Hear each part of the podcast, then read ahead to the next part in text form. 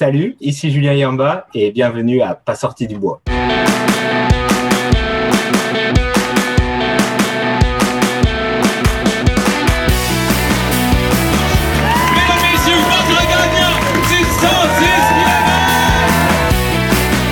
Si tu commences à te sentir bien en courant un ultramarathon, fais-toi en pas, ça va passer. Grand champion du 125 km. Encore une fois cette semaine, l'épisode est présenté par NAC. C'est plus un secret pour personne, NAC est en train de changer la game en fait de nutrition pour les athlètes d'endurance. Que ce soit avec leur barre Ultra Énergie qui ont le parfait ratio 4 grammes de glucides pour 1 g de protéines ou leur poudre Ultra Recovery qui fait maintenant partie de ma routine d'après-course, NAC offre une gamme complète de produits faits pour toi. Si j'ai piqué ta curiosité que tu veux essayer leurs produits, NAC offre 15% de rabais à mes auditeurs. Va sur le nacbar.com, remplis ton panier, entre le code promo pas sorti du bois et le tour est joué. P-A-S-S-O-R-T-I-D-U-B-O-I-S en majuscule. Merci à William, Nico et toute la belle gang de NAC et bon épisode. Ouais, ben, on n'est pas sorti du bois, hein? Bonjour tout le monde, bienvenue à Pas sorti du bois, épisode numéro 25. Ben oui, déjà 25. Aujourd'hui, je suis en compagnie de Julien Yamba. Salut Julien, comment ça va? Ça va bien, merci et toi? Ça va très bien, merci d'être là. Julien, tu es un coureur en sentier, tu es un solide skieur aussi, tu fais beaucoup de skimo, puis tu as, un parcours de coureur vraiment impressionnant. Je regardais ça en me préparant pour l'entrevue. Je savais que tu étais un coureur performant, j'avais vu, je t'avais vu dans des événements, j'avais vu ce que tu avais fait, mais là, quand on rentre dans le détail, je fais OK, c'est impressionnant, c'est le fun de voir que tu as voyagé pour courir. Euh, puis de voir aussi te suivre sur ce travail, c'est assez euh, impressionnant de voir tout ce que tu fais en skimo l'hiver. Donc, bref, on aura l'occasion de jaser de tout ça. Mais avant toute chose, ma question fatidique de début d'épisode, qu'est-ce que tu bois, Julien? Eh bien, ce soir, je bois une petite euh, cactus Napier, euh, une bière euh, douce, bien fraîche, quand même 6 degrés. OK. C'est surprenamment fort, on va dire. Mais c'est ça, j'avais regardé dans le frigo, j'ai cherché, j'ai cherché, et bon, on va dire qu'il y avait, il y avait que du fort, là, 6, 6, 5, 6, 3, 6, 8. Donc, non on a, j'ai pris, j'ai pris, j'ai pris calme quand même, mais si ça. Ouais, écoute, ça commence bien la semaine. On est lundi, c'est. c'est... Exactement. exact. Moi, de mon côté, j'ai une Land Possessed Goes, la brasserie Sir John de la Chute. Donc, Jean de la Chute. Et à toi, Julien, cheers. Santé. Parlant de cheers, j'en profite pour remercier mon partenaire, les boutiques Cheers de Montréal, qui m'envoient des bières comme ça pour accompagner mes entrevues. Euh, donc, M. Jean de Montréal, si vous ne connaissez pas Cheers, euh, ben, si vous ne connaissez pas Cheers, parce que vous n'avez jamais écouté mon podcast, parce que j'en parle à chaque début d'épisode, mais pour vrai, euh, découvrez ça. Ils ont vraiment une belle sélection de bières, puis ils se renouvellent tout le temps. Juste à les suivre sur les médias sociaux à distance, parce que moi aussi, je suis de Québec, mais je les regarde aller, puis je suis comme, je suis jaloux. Ils ont vraiment une belle sélection de bières. Donc, cheers à la gang de Cheers, puis cheers à toi, Julien.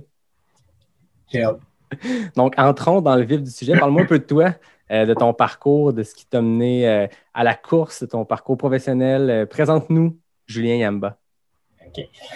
bien, c'est ça. Julien Yamba, j'ai 33 bientôt demain, 34 ans. Oh, c'est vrai, bonne fête, bonne fête. Merci, merci. ça va faire maintenant 10 ans, 10 ans que je, suis, que je suis arrivé, installé au Québec. mon accent me trompe. Euh, je viens, euh, je viens, je viens pas du, je viens pas du lac. Euh, je viens, non, je viens de France. c'est là-bas que j'ai, c'est là que je suis né, que j'ai grandi, j'ai fait mes études, que j'ai commencé à travailler. Et puis en 2011, le grand saut, on a traversé. et puis, ben, et puis on n'est pas parti, on n'est pas rentré depuis depuis tout ce temps-là. Qu'est-ce qui vous a mené à, à choisir le Québec puis à traverser l'Atlantique? Il y avait comme une espèce de rêve euh, jeune euh, de, de, de, découvrir l'Amérique. Euh, moi, le Canada, je l'associais à l'Amérique, mais le Québec, j'associais à la partie facile pour s'installer en Amérique parce qu'il n'y avait pas la barrière de la langue. Donc, c'était euh, se rapprocher un petit peu de, de, des tendances, d'un autre, d'un autre état d'esprit, euh, de, de, voir autre chose. Il y avait euh, cette envie de quitter, euh, quitter un pays puis aller en découvrir un autre. Donc, euh, c'est comme ça que le Québec a rassemblé pas mal de critères à l'époque. Et on ne regrette pas. Je ne regrette pas, on ne regrette pas notre choix. Ben, force est d'admettre qu'après 10 ans, je pense que peut dire que vous êtes bien, euh, bien installé ici puis euh, bien intégré. Après 10 hivers, je me dis à devoir aller sur, euh, sur ce travail l'hiver, à devoir aller comme, comme sportif, tu dis OK, il a, découvert sa passion, puis je pense que la neige fait partie de, de ton terrain de jeu. Quand même, quand même. Ben, on, on, on, m'avait calmé rapidement quand on est arrivé parce que j'étais enthousiaste le premier hiver, c'était de la folie. Mais on m'avait dit, attends, attends, le petit français, calme-toi, c'est trois hivers. Quand tu auras vu trois hivers, là, on en reparlera. Et donc, euh, donc c'est comme ça qu'on m'a qu'on m'a dit, non, non, un hiver, euh, l'hiver québécois, ça se mérite. Donc, euh... je savais pas que ça se méritait. Écoute, je connaissais pas la règle du trois ans. C'est quoi? C'est que la première année, c'est la lune de miel, c'est beau, et après ça, on. Je pense, euh, je pense avec du recul, puis c'est comme ça que je me projetais là, quand j'étais à mes débuts. C'est ça. C'est le côté la lune de miel, la récurrence et le temps d'être tanné. Tu vois, sur trois, sur trois, sur trois sections, là, ce serait, ce serait ça. Euh, sauf que, euh, sauf que moi, dans la, dans la lune de miel et dans la récurrence, euh, bah, c'est, c'est, ça que j'ai, c'est, sur ça que j'ai tripé, c'est ça que j'ai aimé. Euh, je te dirais la récurrence des hivers, mais en fait, euh, plus généralement la récurrence des saisons marquées. Ça, ça a été, ça, ça a vraiment été une découverte. moi, je viens, je viens de, je viens de la côte. Euh, j'ai grandi, euh, euh, sur, le bord de la mer, les sports nautiques. c'était, du tempéré. Nous, on oscille entre 10 et 20, ou allez, 5 et, 25, mais il fait, fait jamais très chaud, il fait jamais très froid. Donc je connaissais pas les saisons et quand j'ai découvert que le calendrier il voulait vraiment dire quelque chose et qu'à la fin à la fin quand il, quand il y avait une saison à chaque fois c'était marqué ça représentait quelque chose j'ai fait waouh c'est assez magique, euh, ce côté euh, changement, changement de vie, changement de rythme, changement d'ambiance, qui est maintenant changement de sport aussi. Euh, donc, non, j'ai vraiment aimé. Puis je pense que c'est ça qui fait que, que j'ai apprécié, puis que j'apprécie encore justement ce, ce, mode de vie, parce que ça offre, ça offre quand même beaucoup de possibilités, de la récurrence, pour l'instant, euh, je suis pas tanné. Donc, euh, on se renouvelle continuellement. C'est quelque chose qu'on oublie. Moi, je travaille beaucoup avec, euh, avec des collègues qui sont, qui sont expatriés, qui sont partis d'ailleurs dans le monde pour venir s'installer. Puis je trouve ça le fun de découvrir. moi, je suis né ici, puis j'ai jamais vécu ailleurs qu'au Québec. Puis c'est le fun de redécouvrir un peu son, son pays, redécouvrir sa, région, sa ville à travers les yeux des gens qui le découvrent pour la première fois. Je me suis lié d'amitié rapidement avec un gars qui venait comme toi de la côte. lui, c'était plus du nord de la France. Puis de vivre ses, premiers hivers, ses premières saisons, à chaque saison, le renouvellement. Puis c'est un gars qui est très poétique, puis qui, s'émerveille devant justement ces arbres-là qui changent. Puis tu te dis, moi, depuis que je suis jeune, que je les vois changer, puis ça devient comme commun, puis je, prends pas le temps. Puis de revivre mon Québec à travers ses yeux, j'ai comme fait, ah, c'est cool, on sortait, on sortait marcher le midi, puis il remarquait des choses que j'étais comme, mais pourquoi je remarque pas ça? Puis on se rend pas compte de la chance qu'on a, je pense, au Québec, au Canada, de de vivre ces, saisons-là, puis on les vit intensément. L'été, on peut avoir des journées extrêmement chaudes, puis l'hiver, on a des, des, froids sibériens. Puis Vraiment, mm. c'est des extrêmes, c'est ça, c'est pas à peu près ou à moitié, c'est que c'est vraiment euh, intense, euh, je trouve. Mais, euh, mais c'est ça, c'est que dans l'intensité, on, peut on peut quand même s'amuser et trouver justement de, quoi, de quoi pratiquer. Moi, un, trip entre guillemets ou plutôt une, une des, des, émerveillements ou euh, des fois sortie longue forcément on s'éparpille on part euh, et on se laisse on se laisse un petit peu aller euh, au paysage et, et, tout ce qui nous entoure mais moi je suis quand même souvent enfin toujours émerveillé de des points de vue parce que il y a, il y, a, il y, a, il y a de quoi faire, mais il y a aussi, il y a aussi justement des, de la récurrence. Puis, c'est la crête, les crêtes, je les, je, les, je, les, je les connais, je les ai faites, euh, j'ai arrêté de les compter au bout d'un, au bout d'un certain temps, mais de voir une roche ou de voir un angle, euh, mais là on parle même plus des saisons, on peut parler quasiment au, au mois là, de voir euh, l'évolution euh, à chaque à chaque coin en fait, à chaque coin de rue. Ouais, ça c'est, c'est vraiment quelque chose moi qui, qui m'émerveille et que j'apprécie beaucoup. je trouve qu'on a c'est, c'est, c'est, des cartes postales en fait qu'on, qu'on, qu'on a sous nos yeux.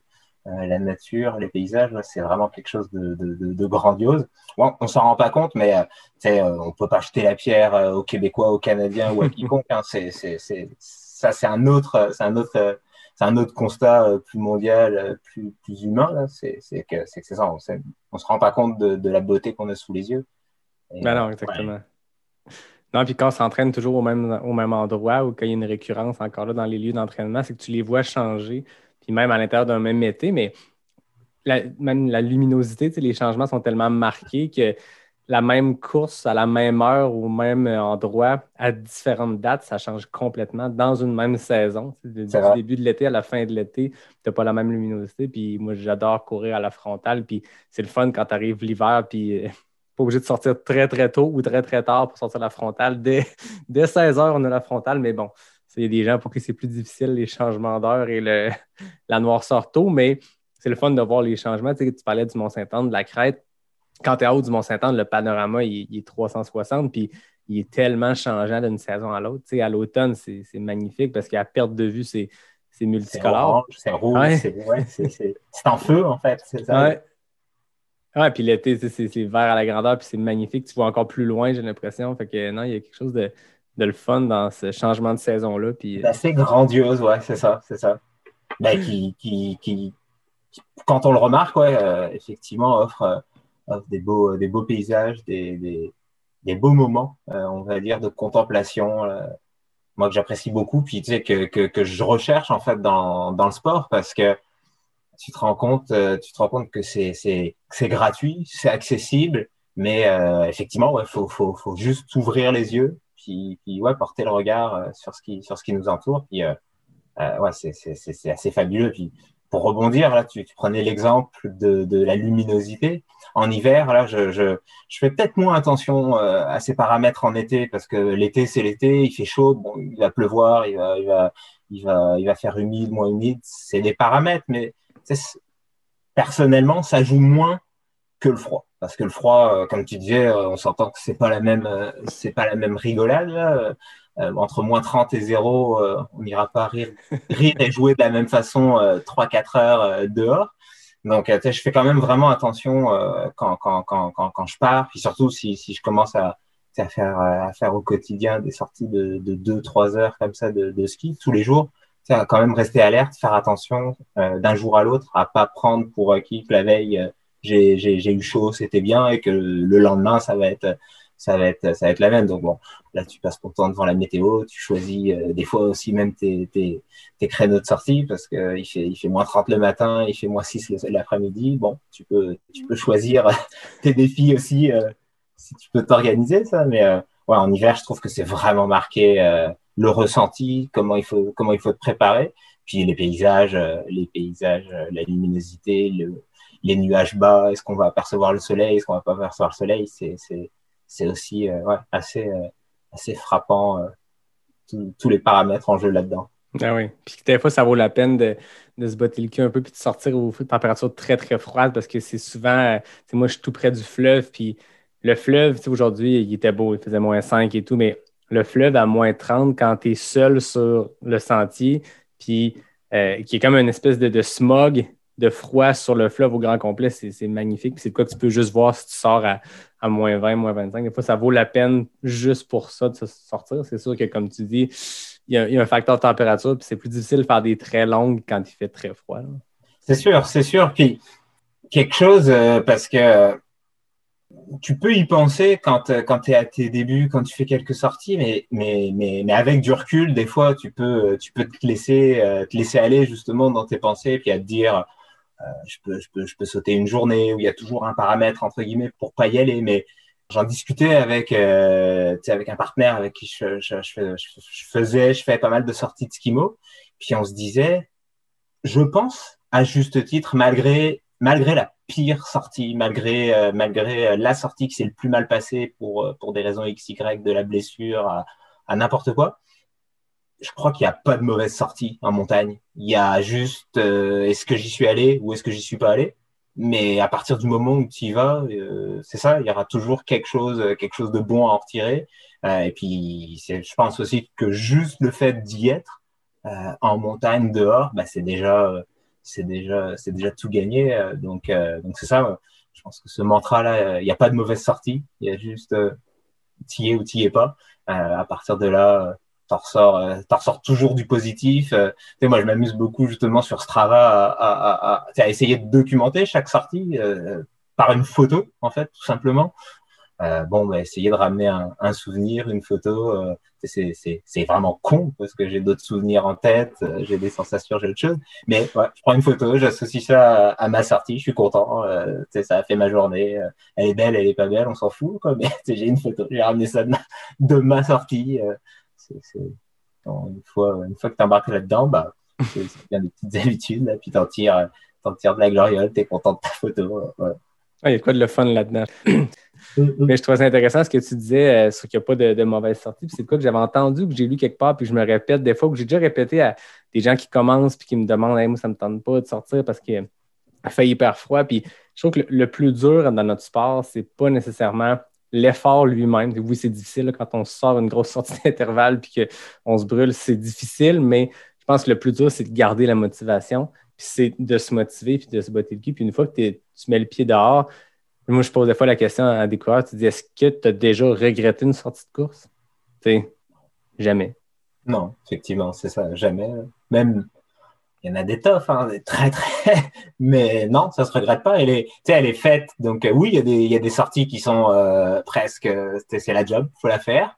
Euh, t'as pas envie d'y aller. Sur le, dans, dans, dans ton état d'esprit, t'as pas envie d'y aller. Euh, à la fin, tu peux te dire c'est fait tu peux être super satisfait de l'avoir fait, mais il y a un moment où, en plus, on a quand même la possibilité de toujours, euh, peu importe l'implication, de, de, de doser, de doser l'effort. On n'est pas obligé, on n'est pas obligé effectivement euh, entre guillemets de se mettre minable sur chaque sortie et de revenir, euh, de revenir dépouiller. Il y a des sorties qui font du bien, il y a des sorties qui, qui permettent de récupérer. Euh, puis ouais, les intervalles, bon, c'est c'est autre chose. C'est mal nécessaire. C'est autre chose. C'est un autre débat. C'est un autre débat. Il n'y a pas de philosophie avec ça, quoique, pour certains. Euh, non, puis je te dis ça, en plus, c'est qu'à moitié vrai parce que parce que c'est sûr que là, on est en hiver.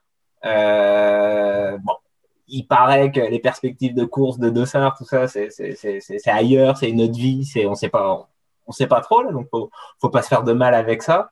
Euh, donc euh, oui, je te dirais que moi personnellement, une sortie d'intensité, ben, il y a le skimo là qui, qui, qui, qui, vient un petit peu euh, un petit peu tordre ce que je vais dire là. Mais tu as une sortie d'intensité en course, euh, oui, ça, ça fait ça fait ça fait ça fait quelques mois que j'ai pas que j'ai pas que j'ai pas j'ai pas goûté à ça. Mais je sais que à la fin, euh, j'aime ça parce que parce que on en parlera peut-être plus tard, ça c'est vraiment tout un autre sujet, mais, oui, l'athlète pour performer, pour progresser, pour, euh, ouais, pour progresser, euh, c'est le mal, c'est un mal nécessaire. Là, donc euh, bon, je dis pas que je dis pas que j'en fais pas et que j'aime et, que j'adore ça, mais euh, mais non, j'en fais et, et j'éprouve un peu de plaisir quand même euh, à tout ce processus aussi. Hein. La satisfaction est beaucoup après. Moi, je trouve que tu sais, la fin d'intervalle de la semaine, pas que pas qu'elle me fait peur, mais tu sais, quand tu sais qu'elle est au calendrier, puis moi, je suis très flexible dans mon entraînement, mais je sais que je vais finir par la faire à un moment donné cette semaine. Idéalement, je la ferai, par exemple, mardi. Si mardi, je ne le file pas, c'est que je le fasse mercredi, mais je sais que je vais finir par la faire, puis je vais m'en vouloir rendu le dimanche quand je fais mon. Quand je regarde ma semaine d'entraînement, si je ne l'ai pas fait, moi, je, me connais, je vais, m'en vouloir. Elle n'est pas le fun à faire, mais la satisfaction au bout est quand même satisfaisante. Peu importe ton niveau, ça reste que tu atteins une espèce de c'est le fun de se pousser en vitesse comme ça. Euh, il y a une satisfaction physique d'avoir tout donné. Puis, je sais pas, je pense qu'on fait ce sport-là parce qu'on aime se faire mal aussi un peu. je te contredirai, je te contredirai pas là-dessus parce qu'effectivement, ça procure quand même euh, énormément, euh, énormément d'endorphines, je pense, en bout de ligne. Donc, donc oui, il y a, y a, une satisfaction une fois accomplie. Puis, il y a quand même aussi des moments pendant où, tu sais, quand tu es, quand es, quand es bien et, et, et, et, que le corps suit, euh, t'éprouves une satisfaction quand même aussi, effectivement, de, de, je pense, de courir à ces sensations, à cette vitesse, à, à, à cette, à cette posture, à, tous les paramètres, à tous les paramètres de, de la bonne foulée, etc. Euh, puis, puis, puis, puis, te voir, parce que, tu sais, moi, j'aime, j'aime beaucoup aussi voir euh, en fait l'entraînement comme tout un processus euh, depuis, euh, depuis, euh, depuis, depuis le travail de le travail foncier jusqu'à la compétition. Puis en fait, c'est pas vrai, il y aurait la, la, récup après pour pas reprendre trop tôt euh, dans les cycles et dans toute la Mhm. planification, mais j'adore, euh, j'adore la visualisation de cette, cette courbe et puis, euh, puis ouais, de cette quantification, euh, cette quantification progressive en, en, en stress, en intensité, en volume. Et, euh, et ouais, rien que sur les intensités, c'est de te voir d'une semaine à l'autre, euh, augmenter la fréquence, augmenter euh, l'intensité, puis de voir que euh, là où là où tu étais à la rue la semaine d'avant, bah, tu es, dans ton confort parce que, parce que l'effet justement de, l'entraînement et des cycles est en place. C'est personnellement quand même assez intéressant aussi. C'est une belle satisfaction de progresser, de sentir qu'on progresse. Puis, heureusement, malheureusement, pour progresser, il y a une part qui est de, faire des intervalles. Il y a toutes les longues, les, courses plus de, recovery, de récupération. Mais j'en parlais avec Martine Marois qui disait qu'il voulait diminuer son temps sur le tort des géants qu'elle a fait en 130 heures, puis elle veut descendre sous les 110 heures, je pense.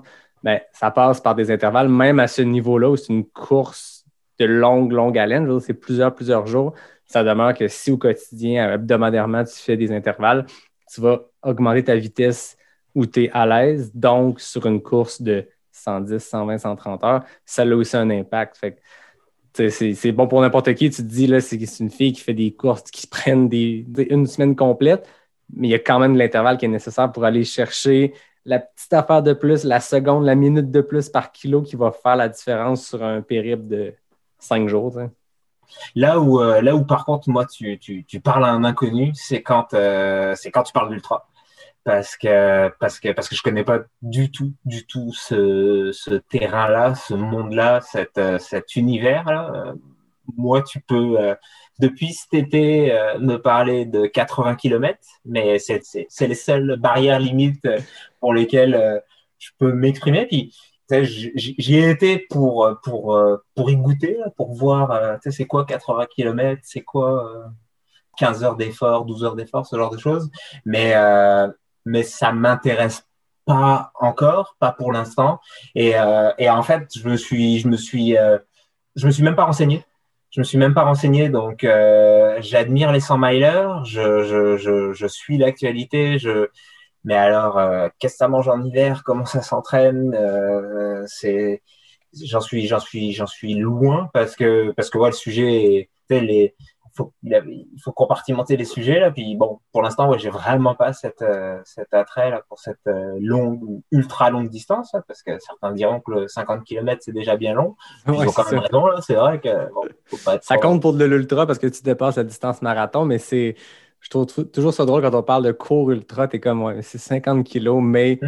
bon, dans notre monde de, de, de, gens qui font des 100 miles, 200 miles, le 50 kilos, le 50 miles, c'est du petit cours. du cours. Exactement, exactement. Ça diminue pas la, la, à quel point c'est impressionnant. Puis c'est drôle parce que la semaine passée, j'en parlais avec Julien Lachance, que tu connais peut-être, mm -hmm. euh, qui est un qui est un peu comme toi, un coureur de sentier, un coureur de montagne, mais encore là, avec les gros guillemets, de courte distance. Un gars qui a fait comme toi du 50-60 kilos.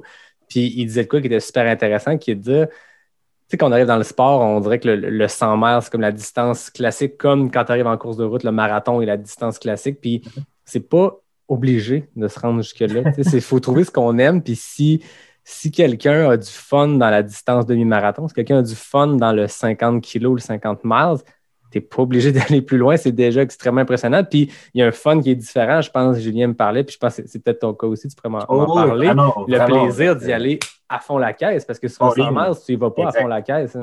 C'est ça. C'est, on on parle pas de la même. C'est pas la même discipline. C'est deux sports différents. Je pense que le, le, le, le footballeur euh, parle pas du, au basketteur pour lui dire euh, comment il doit faire son sport. Donc je pense qu'on n'est pas loin de ça parce que parce que simple ou double sur ces ratios, euh, je pense que c'est quand même deux affaires différentes. Donc oui, il y a des il y a des il y a des, il y a des gars polyvalents. Bon, il y en a il y en a cinq ou dix dans le monde qui sont capables de, performer sur sur ce sur ce panel de distance, mais ça reste quand même euh, ça reste quand même très différent. Puis tu sais, moi je ferais même du pouce là-dessus pour dire que en fait ce n'est pas une fin en soi. Le 100 miles, euh, 160 km, c'est un symbole.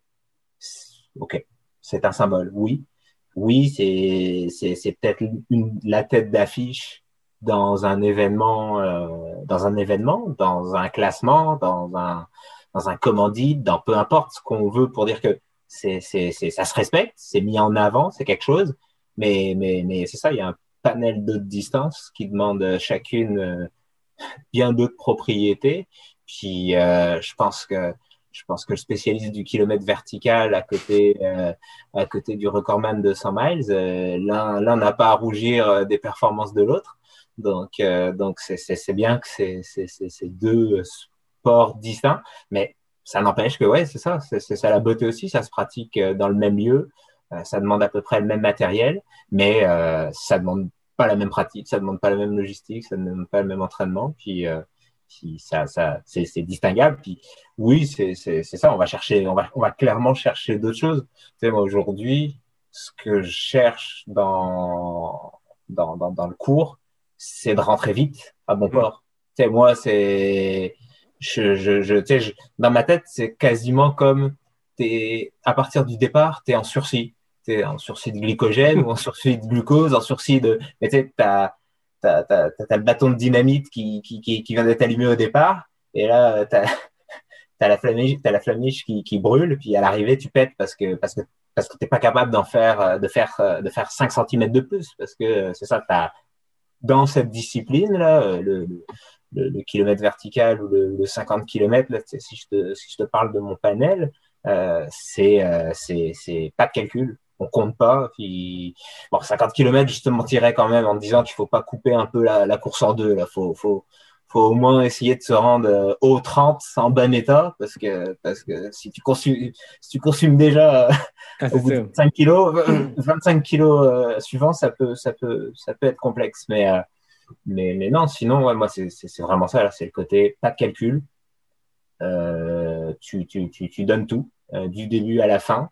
Et puis, Bon, malheureusement, ça, ça, ça, ça, son défaut ou son travers, si tu vas sans calcul, justement, c'est que ben, si, tu pètes, ça fait mal parce que, justement, tu, tu te donnes pas de filet, puis, euh, mais bon, tu te donnes pas de filet. En même temps, je veux quand même bien relativiser que si tu pètes au 42, il reste que 8 km. Donc, euh, bon. Ça se tolère. On parle pas non plus de, ouais, c'est ça, de, de, de, 20 km euh, à l'agonie, euh, j'imagine, sur un 100 miles parce que parce que parce que je, pense que sur certaines courses bien wild dans des endroits dans des endroits euh, reculés euh, ouais entre les checkpoints ça doit ça doit s'étendre là puis si tu, tu prends la mauvaise décision de partir euh, être long ça peut être long pour le pour le suivant ah c'est ça mais comme tu dis c'est deux sports c'est deux disciplines d'un même sport mais très différents au même titre que je veux dire, sur route, les spécialistes du 5 kg ne, sont pas les mêmes que les spécialistes du marathon. Il y en a encore là, comme tu dis, quelques-uns qui, excellent partout. Puis c'est ça qui est impressionnant, mais sont, sont très rares. Et je pense qu'on a la conception très nord-américaine du, de l'ultra et du 100 miles comme étant l'espèce de fin en soi. Parce que si tu regardes le continent européen, il y a beaucoup d'ultra, je veux dire, l'UTMB, tout ce truc-là. Mais ça reste que le Sky, le Sky Running, le Sky Runner World Series, le Golden Trail Series. Je ne veux pas m'avancer, je n'ai pas les chiffres, mais j'avais déjà vu des statistiques qu'il y, a plus, il y a beaucoup plus d'athlètes commandités qui gagnent leur, vie de leur sport. Beaucoup est un drôle de terme quand on parle de sport professionnel en, course, mais il y a beaucoup plus de, personnes qui gagnent leur vie avec le, le, le skyrunning, les distances euh, marathon de montagne versus les ultras parce que là-bas, c'est hyper populaire. Tu regardes les, courses comme, comme Sierzinal, comme Zégama, puis tu as un kilomètre vertical le samedi, la course le dimanche. Il y a des athlètes qui font les deux back-à-back. Il y a Kylian qui fait tout ça une semaine après l'UTMB, mais ça, c'est un, c'est un autre truc. Mais, mais, mais c'est ça, c'est une distance qui est différente, puis c'est hyper populaire. je veux dire, les images des Egama, je ne sais pas combien de milliers de coureurs, puis tu montes, euh, il y a une montée, puis il y a une foule qui, qui est comparable à celle de l'UTMB, qu'on ne voit pas souvent dans notre sport, puis il y a une popularité pour ces sports, euh, ces, courses de trail très rapides, format plus court, mais full dénivelé. Mais c'est comme tu dis, c'est différent, mais ça s'explique assez bien euh, vraiment par l'approche culturelle, parce que le 100 miles, c'est, c'est, c'est, c'est comme son nom l'indique, ça vient, ça vient des États, euh, c'est, américain, c'est, c'est, c'est, relatif à la distance euh, avec, avec le cheval qui a pas pu être là, que l'homme a couru à sa place, blablabla. Donc l'histoire, c'est la Vermont de sang qui, qui, qui compte cette histoire? C'est Western, c'est la Western. Non, c'est la Western, c'est la Western. Ouais.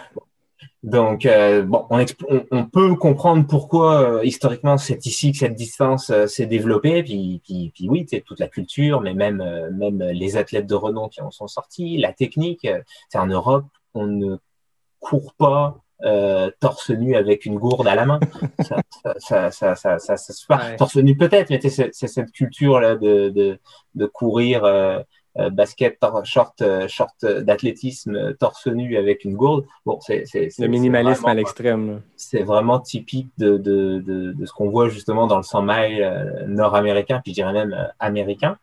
Alors qu'à l'inverse, eux, bah, eux l'Europe, ils viennent d'une culture à la base qui est née de, la course en montagne. C'est cette discipline dans les fins des années 70 euh, qui, qui, qui, qui, qui, amenait justement eux à cette, à cette culture de courir en montagne et pas euh, comme nous on a traduit ici au Québec, courir en sentier ou courir en forêt. C'est courir en montagne, c'est ça. C'était euh, les gars qui partaient euh, faire les allers-retours justement depuis la place du village jusqu'au sommet. Euh, bah, un petit peu tous les projets que Kylian a fait, euh, il, il, les a pas inventés ces itinéraires. Bon, il, il les a forcément un petit peu piquantés, mais non, ces, ces, ces, illustres aînés, eux, ont, ont baigné là-dedans.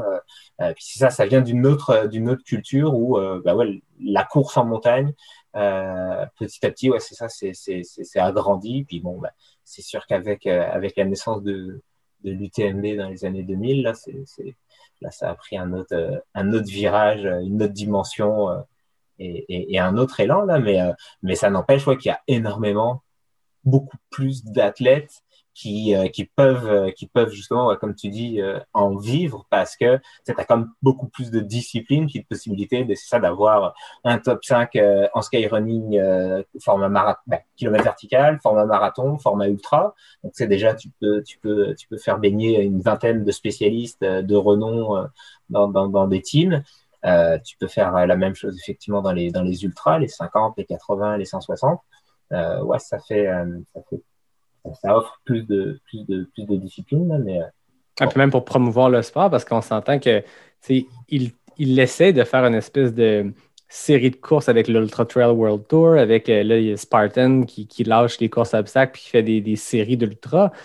Mais ce qu'ils veulent recréer, c'est un peu ce que la Golden Trail Series ou le Skyrunner World Series a créé en Europe, c'est-à-dire des athlètes récurrents à chaque événement.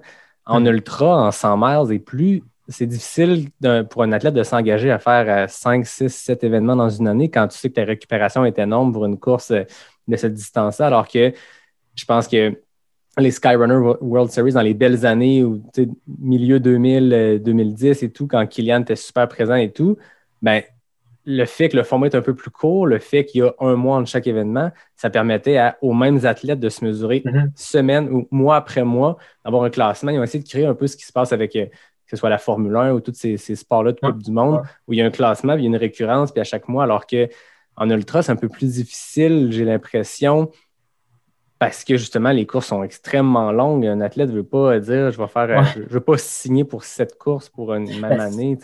Non, je pense que comme tu dis, ouais, c'est des disciplines différentes. Il y a des dynamiques différentes. Euh, ouais, on s'entend que enchaîner, euh, enchaîner des, des 30 km euh, tout aussi tout aussi énergivore soit-il, euh, ça, ça, rentre quand même mieux dans un calendrier euh, d'en faire un par mois que euh, ouais, les gars qui font, qui font leurs 160. Mais je sais pas, est-ce qu'il y, est y, a une cinquantaine d'athlètes qui, sur l'Ultra Trail World Series, ont fait au moins, je sais pas, c'est trois courses pour avoir un classement? Est-ce qu'ils en ont fait au moins quatre pour en avoir une Je sais pas. Je sais pas si, à quel point ça... Tu regardes les classements finaux, puis tu sais, pour Capel, ça fait plusieurs années qu'il gagne, puis il en fait beaucoup pour un athlète de, de 100 miles, puis il fait peut-être quatre événements par année de 100 miles, c'est qu'il bonifie autour avec. Il utilise des courses en format plus court comme, comme genre de build-up, mais il est tellement performant qu'il fait des podiums aussi à ces événements-là. Mais sinon, comme tu dis, les, les, les, grands coureurs de 100 miles et tout qu'on a en ce moment, deux, trois, quatre événements peut-être dans une année, alors que quand tu regardes le Golden Trail Series, tu sais, euh, l'année 2019, euh, dernière année qu'il y a eu euh, avant la COVID. Euh, Rémi Bonnet, David Magnini, euh, Kylian qui était là aussi, tous ces gars-là. puis même chose du côté des filles, Monde Mathis que j'ai reçu au podcast. C'est des athlètes qui pouvaient faire. Je pense que c'est au final, si tu faisais la série au complet, c'était cinq courses en trois mois. Ça, c'était là. Je pense que, ah, ça, ça, tu le disais tantôt, c'est des distances où vous vous donnez au max. Puis c'est sûr que physiquement, ça doit être aussi taxant pour le, le, corps. Tu, dois te raquer le lendemain autant, mais c'est une course qui a un format de 2, 3, 4 heures de course. Mm-hmm. Ça, c'est un ultra, c'est aussi demandant. Je suis sûr qu'au final, euh, c'est aussi demandant physiquement faire un 30 kg de montagne dans le piton puis que de faire un ultra 100 miles. C'est au niveau du, taxage euh, côté fatigue. Je veux dire, quand tu passes 24 heures, mm-hmm. moi, je sais que je récupère très rapidement d'un ultra côté physique. C'est la fatigue, c'est tout ce qui est en dehors qui vient jouer, qui est plus taxant sur le, moyen terme. trois jours après Arikana, je marchais très à droite, j'avais aucun problème. Par contre, j'ai été un mois à ressentir une fatigue plus. c'est sûr, c'est sûr. C'est l'aspect du 24 heures à s'endormir. Mhm. Exact. Je sais pas. Il y a des études qui prouvent ça. Mais dans l'ultra, ça, paraît évident que tu as aussi tous les, tous les déséquilibrages euh, de, de, de, chimie interne là, dans ton corps qui font que tu peux pas aller plus vite que tu as, as, tout annihilé pour permettre à ton corps d'alimenter euh, quelques muscles dans une partie euh, bien précise et spécifique pendant un temps assez, assez long quand même, hors du commun on va dire. Euh, non, je pense qu'on peut lui accorder une coupe de jours, semaines, effectivement, pour, pour, pour, pour récupérer. Puis, bah, c'est sûr que l'intensité, forcément, de l'effort doit, doit, doit, doit, avoir aussi un gros, euh, une grosse part parce que, tu sais, euh, je pense qu'on comparera pas l'effort, euh, mettons, euh, d'un vainqueur d'un 30 avec avec avec quelqu'un quelqu'un qui, qui, qui finit dans les temps un 80 km quoi parce que tu sais ils auront effectivement pas passé le même temps euh, en termes d'effort, mais il faudra aussi comparer la différence d'intensité qu'ils ont qu'ils ont posé. Puis là, euh, je pense que je pense qu'il y aurait au moins quelque chose de, de, de comparable euh, sur le sur le sur le retour sur investissement, on va dire, de la fatigue là à la fin. Donc c'est ça aussi, c'est des c'est des, des choses des fois à, comparer là parce que bon, c'est sûr qu'on s'entend toujours toujours, bah, on s'entend toujours dire faut pas faut pas en rougir. Hein. Moi, c'est ce que c'est ce que je me dis là de Qu'est-ce que tu fais? Bah, Je fais de la course en sentier. Ah, tu fais quelle distance 100 euh, miles? Non 80 km Non Tu fais quoi? Oh, bah, C'est plus court. Ah, d'accord. Bon. Mais ça peut, ça peut faire ce genre de, de, débat où ah oui, tu fais pas de, tu fais pas de 100 miles. Mais bon, à partir du moment effectivement où tu es, es, droit dans, dans, tes choix, dans euh, c'est pas une fin en soi. Moi, ce que je fais, euh, je le fais pour mon plaisir. Bon, bah, c'est ça le plus important là. Ben oui. Chacun, chacun s'y retrouve et que chacun ait du plaisir à faire ce qu'il fait euh, parce qu'il le fait pour lui et, surtout pas pour les autres. Ouais. Puis quand tu regardes le temps dans lequel tu complètes, c'est courte, encore là avec guillemets. Le temps dans lequel tu complètes, c'est là que justement, quand, quand tu parles à quelqu'un qui a fait des ultras, peu importe la distance, tu penses en termes de, kilomètres par heure, combien de temps j'ai pu mm-hmm. couvrir. tu regardes la vitesse à laquelle, je veux dire, tu as quand même un palmarès, puis je vais le dire parce que je trouve ça important de, pour bien camper qui est Julien. Je veux dire, première place sur le 60 km de la Transmartinique, première place sur le 50 km du Peak Blood Route Ultra, première place sur le 50 du El Chico Hidalgo au Mexique, première place sur le 20 km de la Clinique du Coureur au lac Beauport, première place sur le 35 km chez du Diable, première place sur 45 km du Pico Duarte Express en République dominicaine. Je veux dire, quand tu regardes la vitesse à laquelle tu as complété ces distances-là, c'est impressionnant. tu sais, je veux dire, le 20 km de la clinique de coureur, de rentrer ça en combien de temps? Ça n'a aucun sens. Moi, je m'entraîne souvent dans ces trails-là, c'est à côté de chez nous. Puis j'adore faire le 20. Je trouve que c'est une belle sortie, moi, pour une euh, sortie courte, moyenne. Tu sais, quand tu prévois pour des longs ultras, je trouve qu'il est super intense côté D. Tu sais, c'est 20 km, c'est 800. Tu fait ça en bas de deux heures. c'est impressionnant. Fait que, tu sais, mais je comprends, il y a l'attrait du. Euh, les gens, tu parles de course en sentier, puis il y a comme le, 100 miles, il y a comme des feux d'artifice autour, puis c'est comme ça que les gens pensent. Puis on est rendu qu'on dit le, le, 200 miles et le nouveau 100 miles. ça, c'est encore autre chose. Ça, c'est, le 100 miles, euh, moi, j'en rougis pas parce que, au contraire, je pense que c'est, il le faut. Euh, il y en a partout, c'est une tête de gondole. C'est ça qui attire, c'est mm-hmm. ça qui, qui fait parler. Puis, tu sais, euh, c'est sûr, il y a, il, y a, il y a 10 articles pour, euh, pour, un, pour un 100 miler quand tu as un article pour un gars qui fait du kilomètre vertical et encore, il va bien falloir préciser la définition, puis qu'est-ce que, qu'est-ce que, qu'est-ce que ça mange en hiver, puis qu'est-ce que ça fait. Parce qu'en fait, c'est peut-être même inconnu en termes de, de, discipline, mais à la limite, c'est, vraiment pas grave. Là où, là où, si j'avais euh, plus un avis des fois critique, c'est, euh, c'est plus des fois l'approche surenchère Mhm. Parce qu'effectivement, le 100 miles, euh, c'était, c'était, c'était bien, c'était, c'était, c'était la tête de gondole, c'était historique, c'est, c'est comme ça. mais je me demande toujours, euh, quand, quand je vois des, des nouveautés et, et, que je vois de la surenchère, je me dis, on s'arrête quand? On s'arrête quand dans, dans, dans le, le, plus long, le plus de dénivelé, le plus chaud, le plus froid, ils ont fait, euh, les sept marathons sur sept continents. Euh, donc, euh, donc j'ai vraiment très peur du jour où on va avoir la liaison directe avec la Lune, parce que j'ai peur, euh, peur que, que, que, beaucoup d'épreuves nouvelles puissent, puissent, être organisées avec ça. J'ai le feeling qu'Hélène Dumais va le tenter, ça, mais qu'on a une connexion avec la Lune après son 800 quelques kilomètres au Vermont. non, mais t'as raison. Puis c'est ça, c'est un sport. Moi, je trouve que j'aime beaucoup regarder les documentaires de course. je veux dire, j'en parle tout le temps, mais ça demeure que les vidéos de, de, de skyrunning de kilomètres verticaux sont beaucoup plus intéressantes à regarder que des vidéos de. souvent, les vidéos d'ultra, les documentaires d'ultra, c'est l'histoire derrière, c'est le récit de course, c'est le gars qui, qui, qui, a été frappé par un éclair sur le dessus d'une montagne à hard rock. Mais, mais concrètement, tu regardes le départ de Western State, puis tu as l'impression, il, il, jogue ou il marche? c'est l'effet de la caméra, tu le sais qu'ils sont en avant à 4 du kilo, mais versus regarder une vidéo de Rémi Bonnet qui, fait, qui a tenté le record du monde du kilomètre vertical. C'est en Suisse.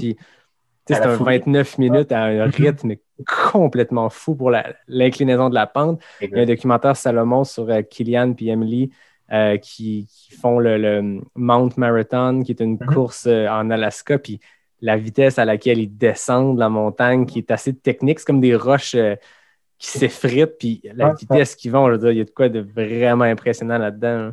Exact, exact. Bah, si on chante jusqu'au bout, c'est peut-être pas étonnant dans le sens où dans ces documentaires, dans ces films, tu vois de la course, quand dans les autres, tu vois euh, une histoire, effectivement. C'est là-dedans où, où aujourd'hui, ben ouais, moi, je me retrouve vraiment bien dans, dans le cours parce que, parce que je, le long, m'intéresse moins dans le côté effectivement logistique et euh, gestion.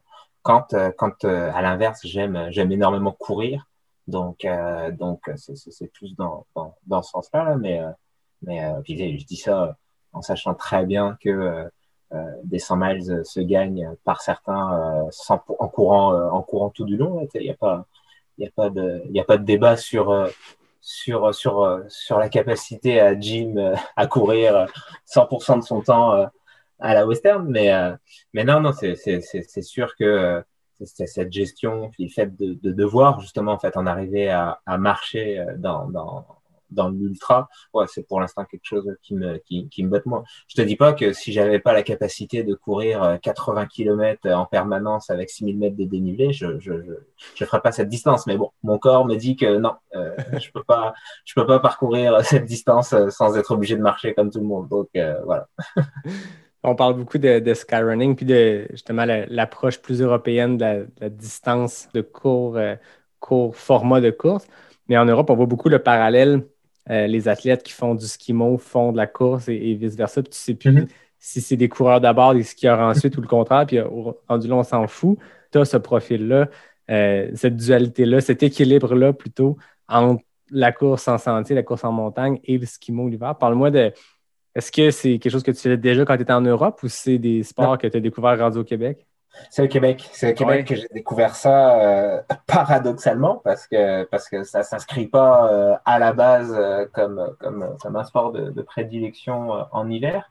Mais non, dans, dans, dans, dans, le processus, c'est vraiment. Euh, bah, j'ai apprécié, j'ai apprécié l'hiver. Euh, j'ai découvert des nouvelles activités. Euh, c'est ça parce que je viens de la côte, donc euh, moi je connais, je connais, je connais, je connais 15 ans de surf, 15 euh, ans de planche à voile, du, du, de la navigation mais euh, la neige et, sport, euh, et, et la montagne en général, euh, c'est vraiment inconnu. Puis non, c'est d'année en année, la raquette, la randonnée, l'escalade de roche, l'escalade de glace, le ski, le ski de rando. Et puis quand j'ai commencé à courir, les premières années, je me suis, je me suis comme entêté en me disant, bah, il faut courir tout le temps. Donc, tu cours en été, tu cours en hiver. Et puis, je pense qu'au bout de, trois saisons, euh, ça a commencé un peu à me tanner, là, de me dire que l'hiver, il fallait courir. je voulais faire autre chose. Puis, c'est là que j'ai commencé un peu à, à, regarder. Je pense que j'entendais quand même beaucoup que euh, Kylian, en hiver, faisait du skimo. Puis, moi, je me suis juste dit, si Kylian fait du skimo en hiver, ça peut pas être mauvais pour moi. Donc, il faut que je fasse du skimo en hiver. Ça a été, je pense, assez euh, basique comme raisonnement. Euh, je découvre, en fait, à rebours, j'apprends qu'il fait pas du skimo en hiver, j'apprends que c'est un athlète skimo, qui a découvert le skyrunning en été pour s'entraîner et qui, euh, par accident, a glissé sur un UTMB euh, à 17 ou 18 ans. Donc, euh, c'est une, une autre démarche, mais non, quand, quand je le découvre, j'apprends que lui, il est sur ce rythme-là. Il court en été et puis pour se reposer, il fait du skimo. Donc là, je me dis, bon, ça, ça doit être ça doit être bon, ce sport. Puis, je faisais du ski de rando et du ski alpin mais de moins en moins j'avais euh, cet amour pour le ski alpin, pour pour les centres de ski, pour euh, les remontées mécaniques, pour donc euh, donc euh, j'aimais j'aimais faire du ski de rando, mais bon pas dans une approche quotidienne ou, ou, ou dans un entraînement. Donc j'ai pensé skimo. Puis je pense qu'en permanence, avant de, de, de, de, trouver mon premier kit, puis d'investir pour la première fois, j'arrêtais pas de me dire mais c'est pas logique. Il n'y a pas de lieu de pratique. Euh, il n'y a pas, il a pas de club, il n'y a pas de structure. Parce que là, le skimo, euh, si, si on explique un petit peu au monde, c'est pas de, c'est pas les gros skis dont l'objectif c'est euh, le plaisir à la descente. L'objectif c'est de cumuler du D+, donc c'est de monter très vite pour accessoirement descendre très vite aussi parce que euh, bah, c'est de l'entraînement c'est enfin c'est de l'entraînement c'est c'est c'est bah, moi je pense que je serais pas le seul quand même euh, dans, dans, dans, ceux qui pratiquent ce, sport euh, pour l'entraînement. Tu veux cumuler du dénivelé donc euh, donc c'est combien de dénivelé je peux rentrer euh, dans dans ce laps de temps. Donc oui monter vite descendre vite faire ces transitions rapidement et puis, euh, et puis ben ça, ça se traduit par, euh, par un gros cardio euh, à développer en montée, avec pas mal de puissance à, à sortir aussi dans, dans les cuisses pour, pour, pour, pousser tout du long. Et puis, et puis après, on, on inverse complètement, on inverse complètement la, la tendance là, parce que c'est ça. T'es en, es en, es en transe en montée tu te liquéfies même à, même à 25, même à 25, même même à moins 30, euh, tu dégoulines à, pleine goutte, puis 30 secondes de transition pour, pour enlever les peaux, pour euh, débarrer les bottes euh, et les fixes, et puis tu descends à 40-50 km heure dans les pistes avec un petit skin suit, puis bah, tu même pas remis ton duvet parce que ça va prendre une minute de remettre ton duvet, puis il va falloir le renlever dans deux minutes, puis voilà, c'est c'est ça le niveau de bêtise du skimo euh, du skimo extrême au Québec mais c'est ça. C'est ça que moi je, je, fais. Donc euh, donc ça pour dire là tantôt euh, c'est ça quand j'ai commencé je me suis vraiment demandé pourquoi je vais là-dedans par rapport à ce, que, je disais juste avant par rapport au ski de fond.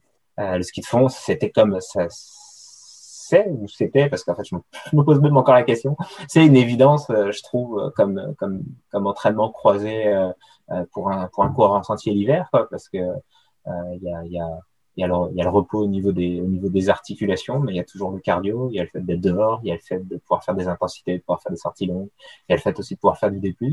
Moi, je suis, je suis quelques athlètes, quelques athlètes de quelques coureurs en sentier, et puis quand je les vois faire des sorties de peut-être 50 kilos en ski de fond, puis enchaîner 1300 mètres de dénivelé euh, au Mont-Saint-Anne. Comment Comment c'est possible? Donc, euh, non, non, ça. la semaine passée, c'est Sarah Bergeron-Larouche qui a tapé un 100 kilos. C'est 99,0 bref, 100 km de ski de fond au Mont-Saint-Anne. Impressionnant. Mais tu parlais du skimo parce que je sens que cette année, comme bien des sports, il y a eu une espèce de boom avec le confinement, avec les gens qui sont pris ici puis qui se disent bon, ben, faut, faut que je joue dehors maintenant que je peux pas aller en voyage ou peu importe. Euh, puis je sens que c'est vraiment populaire. Je sais que les boutiques qui vendent du, stock de skimo, ils, sont, ils, ont, de la difficulté à. Il n'y a plus rien. Il n'y a plus rien disponible nulle part. Puis euh, moi, l'hiver, je cours beaucoup à la boucle de la station à Stoneham. Puis c'est la première année que, que je croise des, des gens skimo. Sais, euh, j'ai jamais vu personne en skimo en trois ans d'entraînement là-bas. Puis là, il y en a vraiment beaucoup. Je pense que ça gagne en popularité. Puis maintenant, c'est plus organisé. Il y a des pistes de montée, c'est identifié comment, par quel sentier monter jusqu'en haut, Stoneham, Mont-Saint-Anne et tout. Toi, quand tu as commencé ça il y a quelques années, tu te lançais là-dedans, il n'y avait rien d'organisé. Il y avait pas. Il y avait Est-ce que le Mont-Saint-Anne prévoyait déjà quel endroit tu pouvais prendre pour monter ou tu y allais vraiment euh, dans la jungle? Euh, Mont-Saint-Anne, il y a quatre ans. Hmm. Non, non, non, il n'y avait pas, non, non, il y avait clairement pas de, de, de, structure d'accueil pour euh, accueillir des skieurs euh, pour remonter en, pot de phoque. Si on, si on prend le range large là, parce que c'est ça, c'est là, c'est là que je, voudrais un peu amener aussi un moment une précision là pour dire que il y a le ski de randonnée. Euh, c'est 98% du, du, monde dont on parle et auquel on pense, comme je te disais, qui vont avoir des skis, mais qui cherchent qui, qui, qui, qui, se promènent en sentier pour monter, mais qui vont chercher du plaisir euh, quand même dans, dans, le ski à la descente. Et puis, euh, les petits 2%, là, c'est ceux qui veulent cumuler du dénivelé euh, sans forcément chercher ce plaisir, euh, plaisir en, en descente, ou plutôt, bref, on, on l'annihile parce que de toute façon, on n'a pas des skis performants pour, pour faire de la descente.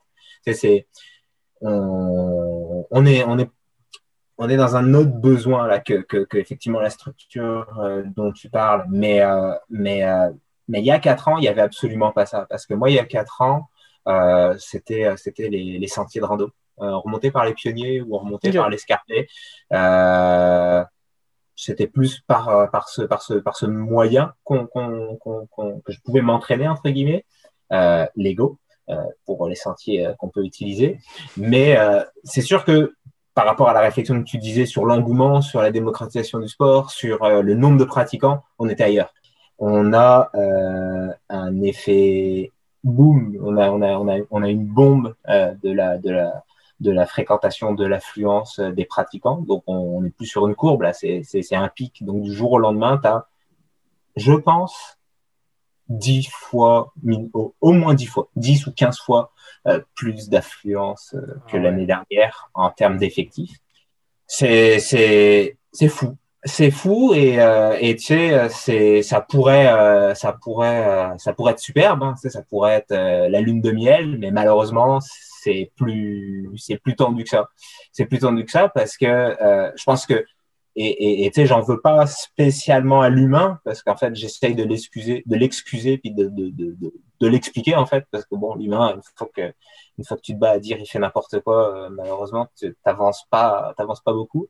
Donc donc non, j'essaye de me l'expliquer, puis euh, je me dis l'encadrement, en fait, euh, l'encadrement ou peut-être euh, peut-être le fait de, de trop rapidement euh, passer de je débute à je, je, je, suis lâché à moi-même. Bref, c'est juste moi je me souviens que je suis quand même passé par énormément de d'étapes en fait, on, va dire, pour me rendre là. Puis puis je pense que c'est pas le cas de tout le monde.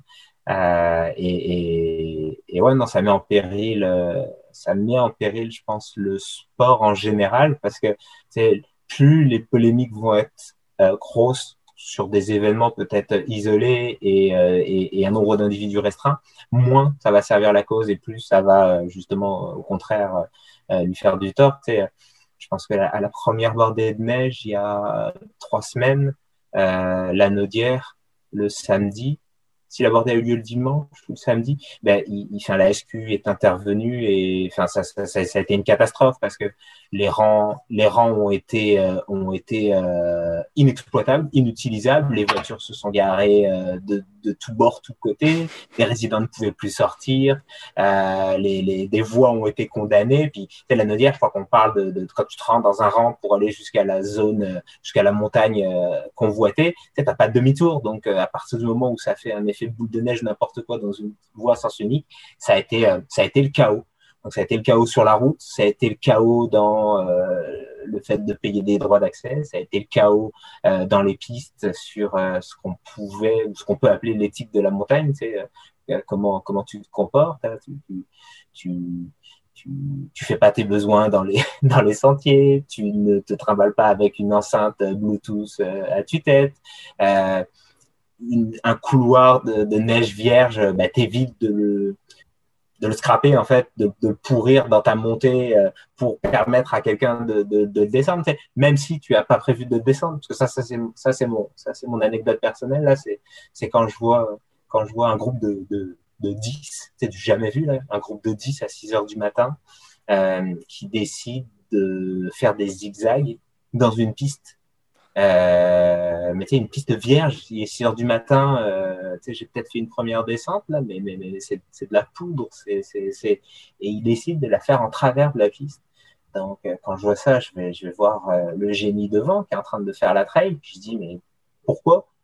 Je dis, peux-tu penser que non, tu fais pas ça en fait. Donc, je pense que je lui explique qu'il faut faire ça sur le bas côté de la piste. Sur le côté, tu prends un petit couloir, tu fais tes lacets et tes, tes copains vont te suivre derrière. Hein, euh, mais c'est comme ça qu'on remonte une piste. Puis il me dit, mais je m'en fous. Moi, je la descends pas cette piste, je descends l'autre.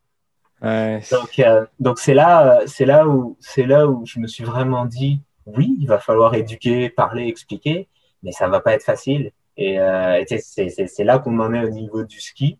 Euh, je pense que des sites d'escalade, il y en a, il y en a quelques-uns qui ont fermé euh, l'année passée là justement parce que parce qu'il y a eu des, des, débordements. Le vélo de montagne, bon, j'ai pas entendu plus que ça euh, de, de, de déboires, mais j'imagine là aussi que, que, que ça n'a pas dû être simple cette arrivée euh, massive d'un seul coup de, de nouveaux, euh, pas forcément euh, prêts justement à, à, apprendre des autres ou à écouter les conseils.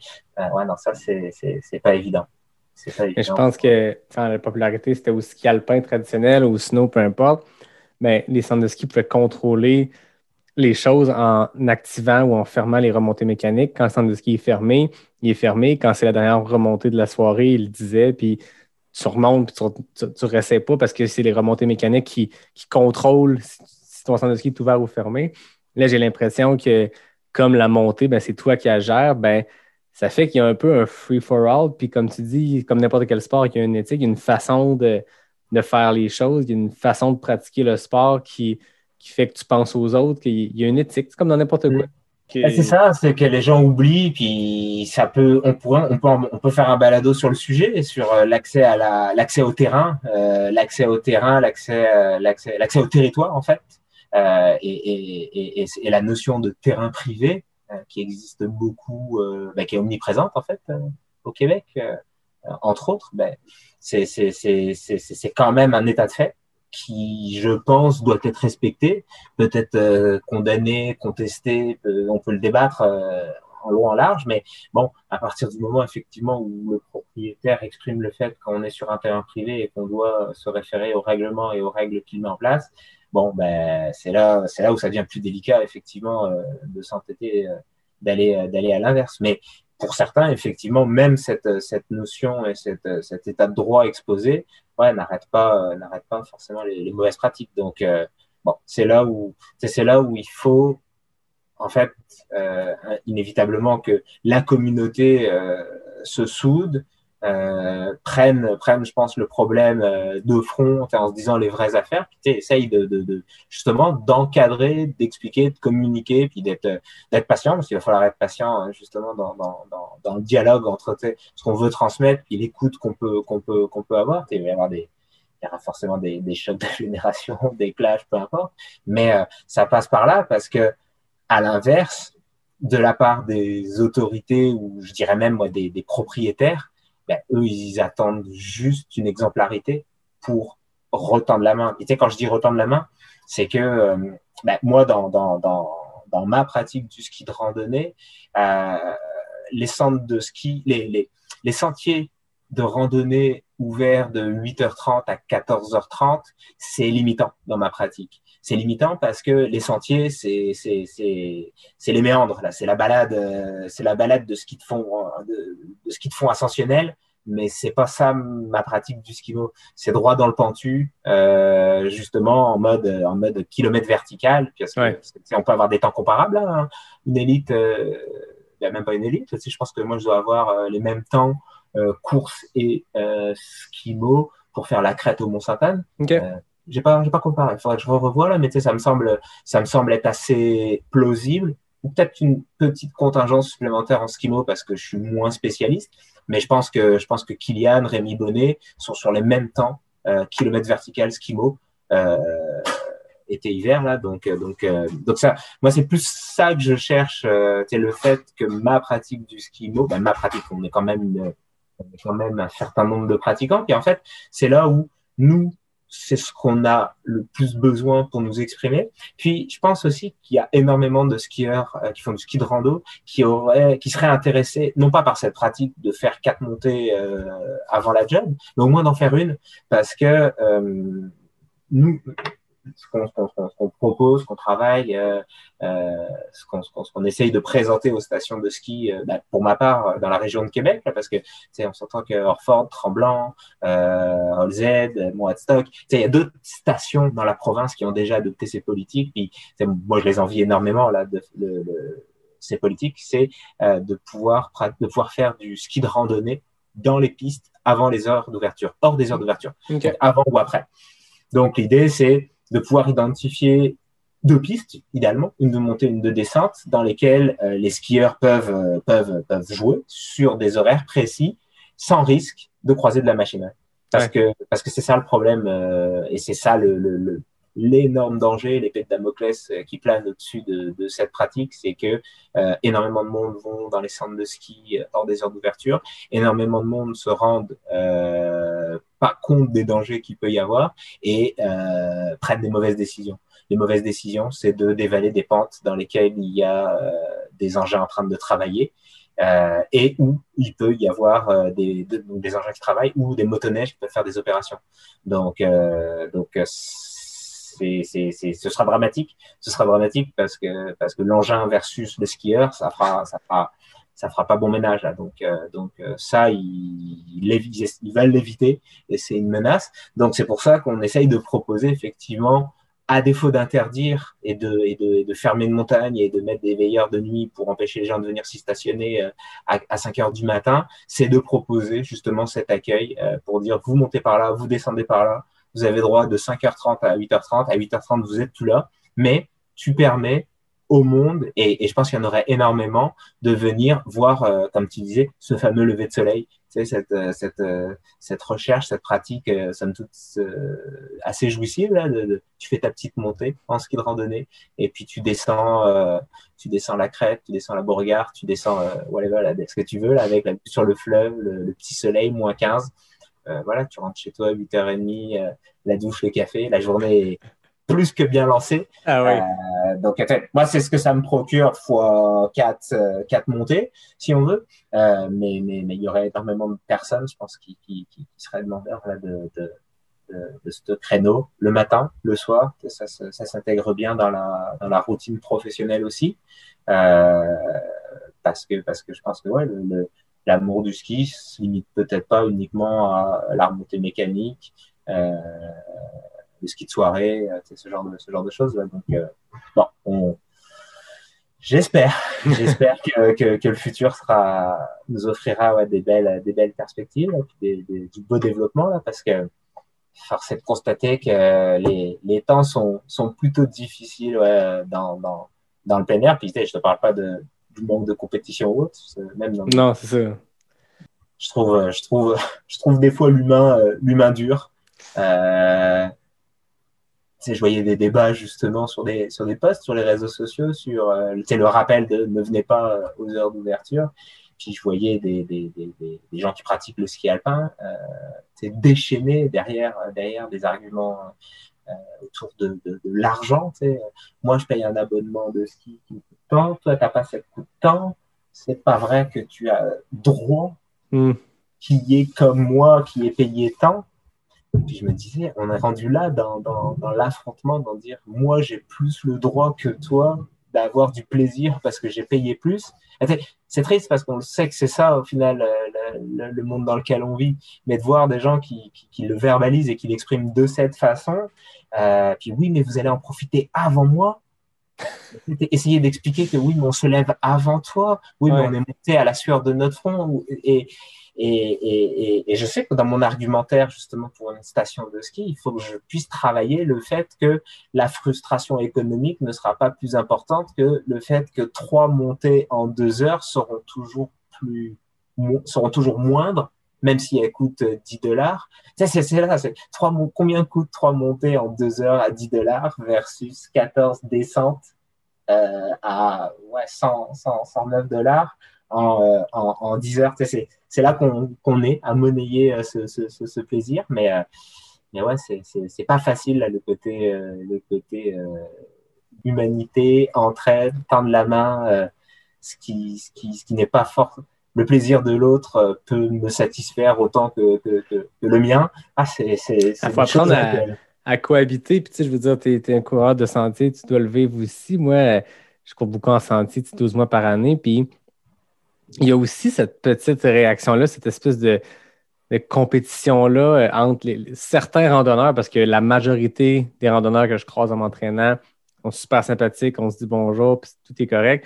Mais il y, a, certains randonneurs qui détestent les coureurs pour une raison X, on brise plus les sentiers, puis, puis tu te dis, puis une fois, j'ai tenté de jaser avec quelqu'un qui m'a qui m'avait clairement exposé que j'étais en train de troubler sa journée parce que j'arrive derrière lui, puis à une bonne distance pour ne pas lui faire faire un saut, j'ai dit Excusez, à gauche. Puis là, je me fais insulter, puis là, je m'arrête, puis je veux juste comprendre, monsieur, qu'est-ce qui se passe? Ben, vous brisez les sentiers, vous venez ici, vous jetez vos papiers à terre. Là, c'est de la grande généralisation. Je suis certain qu'il y a des randonneurs stupides qui jettent leurs déchets au sol, comme il y a des coureurs stupides qui le font. Puis le débat, monsieur, c'est pas randonneur versus coureur, c'est pollueur versus. Euh, c'est ça, c'est ça. C'est, on aime, je pense qu'on aime tous la montagne, puis on y retire chacun euh, des plaisirs de manière différente. Mais à partir du moment où on l'aime tous, c'est ça, je pense qu'on on, la respecte tous euh, également. Mais, mais bon, force est de constater que c'est pas le cas de certains. Mais ces personnes-là, oui, qu'elles soient coureurs, euh, skieurs, randonneurs, cyclistes. Euh, je pense que, euh, excuse-moi, ou permets-moi l'expression, mais con à la ville, con à la montagne, bon, bah, c'est nonobstant l'endroit où il est, donc on, hoche, l'épaule, mais bon, c'est sûr que ça aide pas, ça t'aide pas, toi qui passes derrière. Ah il faut juste apprendre à, à cohabiter tout le monde ensemble. Puis tout ça par des, bonnes intentions. Puis là, comme tu le dis, il y a un boom gigantesque avec le, le skimo, le ski, le ski de randonnée. Puis il y a, il y a cette période d'adaptation, ce mal nécessaire-là qui va éventuellement se placer. Puis tu dis que d'autres montagnes, d'autres centres de ski euh, ont standardisé les pratiques. Fait que, peut-être que dans 10 ans, on va s'en parler et on va dire hey, c'était une autre époque, hein, l'époque où c'était donc compliqué l'esquimau, puis vous étiez donc des dangers pour euh, la montagne d'en profiter avant les autres. Mais je pense que c'est un mal nécessaire. Puis tout ça part de l'élément positif qui est le sport est grandissant, puis il y a plus de gens qui, qui sortent dehors, qui sortent jouer, tant mieux. Par contre, il faut être intelligent. à un moment donné, le Mont Wright à Québec, euh, il y avait juste trop de monde. C'était rendu complètement fou. Ils ont décidé de mettre des limites puis de dire si le, stationnement est plein, c'est que la montagne est fermée. Il ne va pas stationner en voiture dans la rue à un endroit où tu n'as pas le droit de te stationner, puis marche jusqu'à la montagne. La règle, on ne va pas, va pas euh, vendre des, des passes, c'est gratuit, ok, cool, mais si le stationnement est plein, fais demi-tour, puis va ailleurs, tu sais. Puis le monde ne le respecte pas, puis tu te rends compte que le Mont Wright, c'est une toute petite boucle de 4 ou 5 km. C'était rempli de monde, puis c'est devenu une autoroute. Exact. Ouais, puis le Mont Wright, au final, avec cette pression de, de l'affluence euh, en période de Covid, pour, parce qu'ils avaient au moins, ben, je, je, me souviens de cette règle qu'ils avaient, que, que, que, une fois que le stationnement était plein, il était plein, puis ça donnait un bon état forcément de la fréquentation dans la montagne, mais je sais pas, est-ce qu'ils avaient peut-être même réduit quand même la capacité du stationnement, mais moindre mal, parce qu'effectivement, le Mont Wright, c'est souvent euh, quand même à grosse affluence. Ils ont eu des ils ont, ils ont, ils ont de l'expérience, je pense, de la surfréquentation. Puis, euh, moi, j'ai vu plusieurs fois ces dernières années des postes de Marco Bédard ou d'autres personnes qui s'impliquaient dans la région pour euh, des corvées de nettoyage euh, de ces montagnes euh, en fin de en fin de saison, fin de sortie d'hiver. Là, je pense qu'il y a un des pires un des pires mots là, de cette montagne, c'est le fait qu'elle autorise. Ben, le fait qu'elle autorise, non, c'est pas, pas, ça, pas ça la formulation. C'est c'est une des rares montagnes de la région à autoriser les chiens. Donc, beaucoup de, propriétaires peuvent y aller avec euh, accompagnés de, de leurs chiens, euh, mais ça va avec des mauvaises pratiques, c'est euh, les excréments massifs. Et je crois que ouais, ils ramassent, ils ramassent des quantités records là au dégel d'excréments canins là. C'est ah, quand même, je pense, comme manque de, de, ouais, de, ben, tu l'as dit, un con à la ville, con à la montagne, peu importe. Puis le débat n'est pas d'opposer les différents pratiquants de différents sports, c'est de se dire Vraiment pas. parce qu'on aime la montagne, on aime être dans le bois, on aime les sentiers, mais respectons l'environnement dans lequel on évolue, puis l'environnement où on est bien à pratiquer notre sport. Hein. Si on revient au, ski de randonnée, je pense que l'année passée, tu t'étais donné comme, euh, comme défi de, cumuler un 10 000 mètres de D+, en une seule sortie. Euh, puis tu l'as fait, euh, un truc de, de, fou, je pense 17h30. Euh, combien de montées tu as fait du Mont-Saint-Anne pour cumuler 10 000 mètres? ben, en fait, un peu plus que ce qu'il faudrait parce que je peux te dire, il faut, il faut 15 montées du Mont-Saint-Anne pour un Everesting.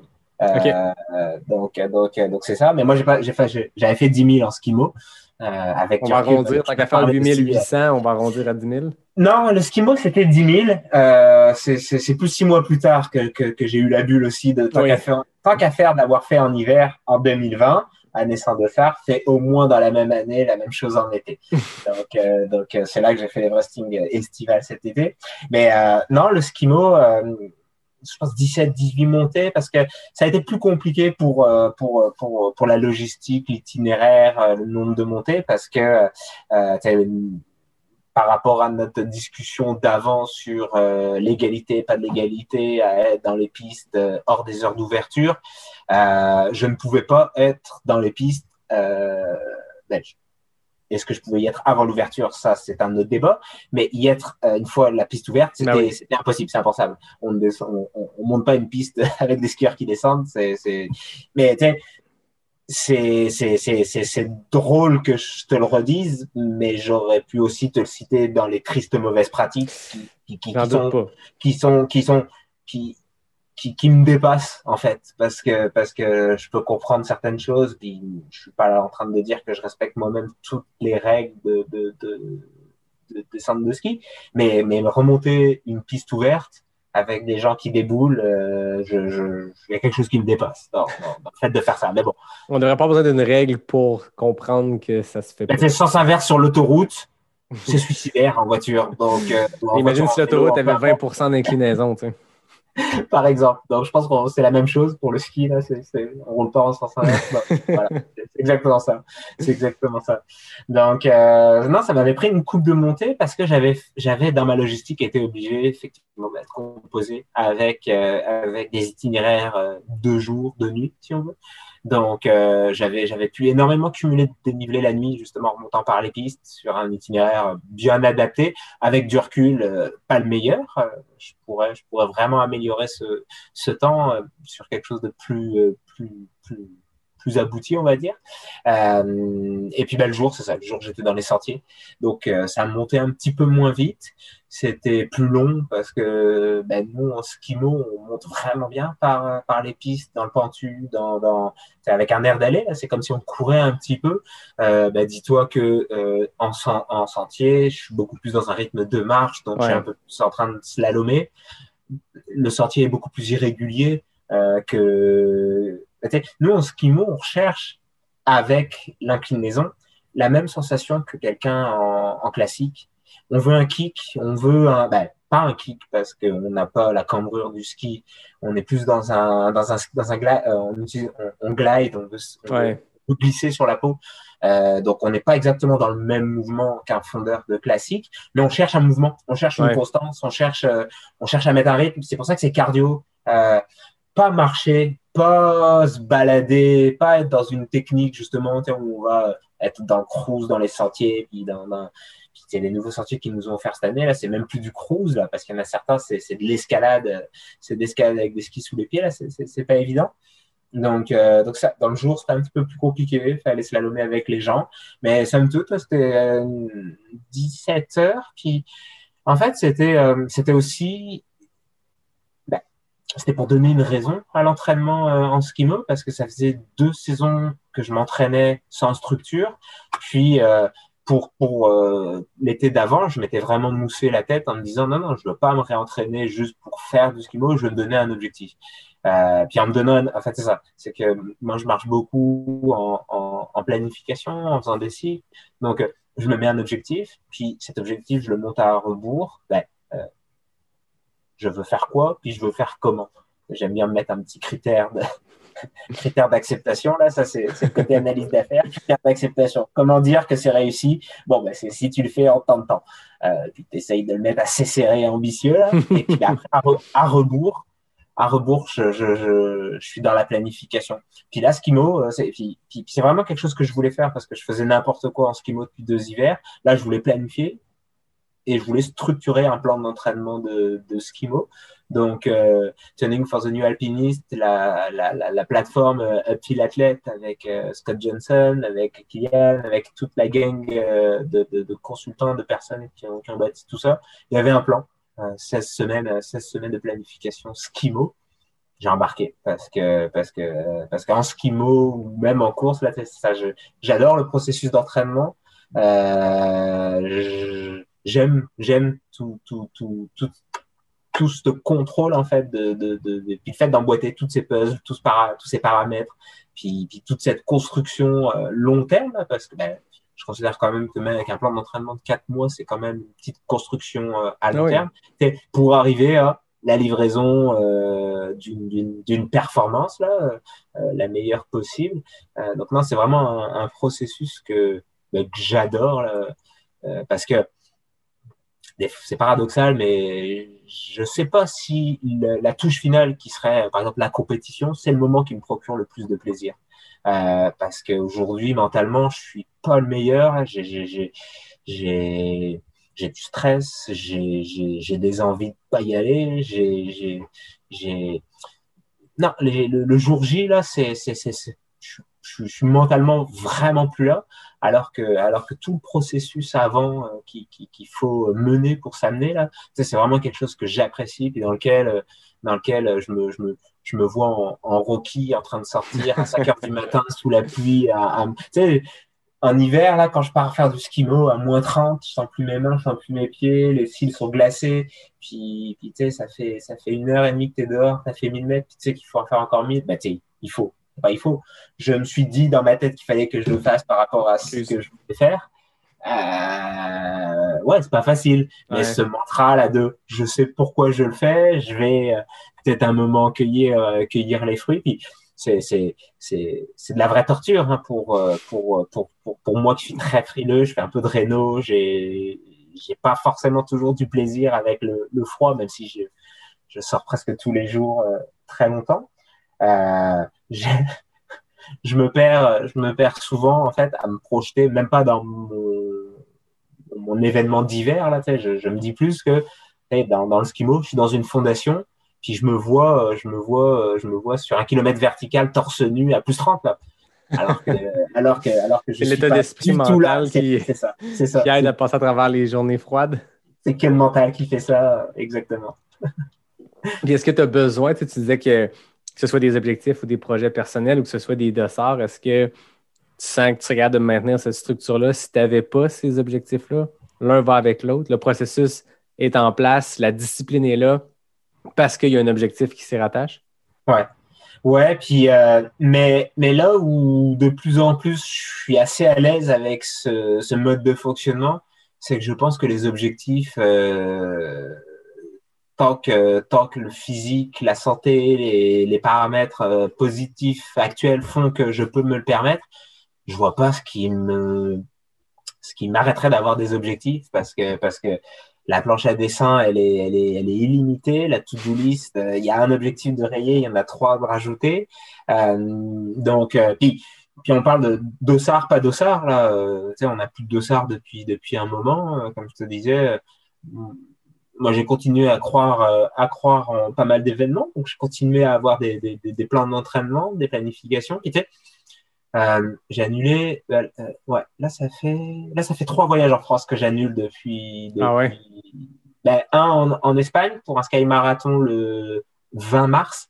Je m'étais préparé tout l'hiver, intervalle sur tapis, euh, tout ce que tu veux de plus détestable pour cet objectif. Il n'a pas eu lieu je t'avoue, je te cacherai pas que ça a quand même été assez difficile là. Cette, ouais.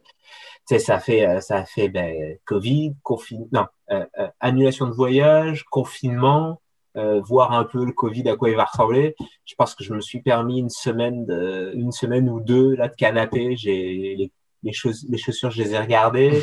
les centres de ski, on n'avait plus le droit d'y aller. J'ai comme fait bon. Ben, si tu dois arrêter euh, l'entraînement une fois dans ta vie, là, tu, tu peux. Donc, je l'ai, je l'ai, je l'ai bien pris.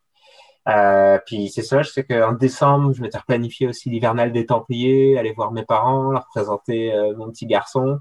Euh, nous, on sentait que ça s'alignait mal par rapport plus à ce qui se passait en France. Ouais.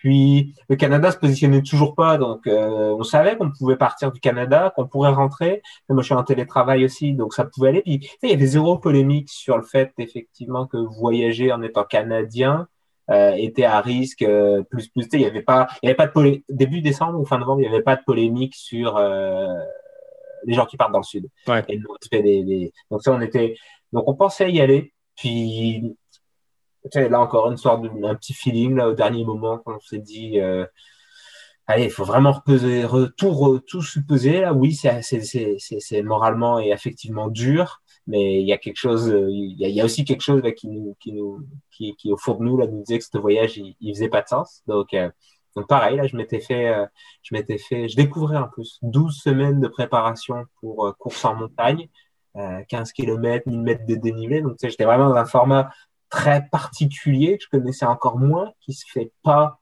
euh, au Canada. Mais euh, tu sais, la boucle de la station, c'est, c'est, ça ressemble à ça sur le papier en aller-retour. Non, Ouais. la, la boucle, puis tu refais une, tu refais une piste là, donc tu fais 1000 et puis un petit, euh, un petit 10-12. Ça s'y prête. Bon, c'est, bien trop technique pour être un, un profil européen, mais, mais c'était, bref, je me suis, j'ai tripé dans ça parce que, parce que je trouvais que c'était un bon format pour novembre-décembre, euh, où il fait très froid, où tu veux pas forcément encore euh, t'embarquer dans du dans, du- dans des plans d'entraînement de fou là, je, quand je me préparais pour euh, pour la Martinique ou pour le Mexique en décembre parce que j'avais une classique à partir euh, au moment des chants de Noël euh, et des parties de bureau là je partais tout le temps à ces, deux semaines là puis on revenait. On avait on avait échappé à tout ça là puis c'était une classique. Et c'était dur c'était super dur là on se préparait 50k au 15 décembre sous les tropiques là tu tu tu, tu fais un choc thermique tu fais c'était pas facile. Donc là, j'avais appris, je me suis dit non, pas perdre du cours, faire encore un peu de vitesse. Puis bon, ça s'est annulé. Puis bon, euh, au travers de ça, il y avait, il y avait eu une coupe de, une une coupe de course aussi ici, euh, les, les courses aux États qu'on n'avait pas pu faire.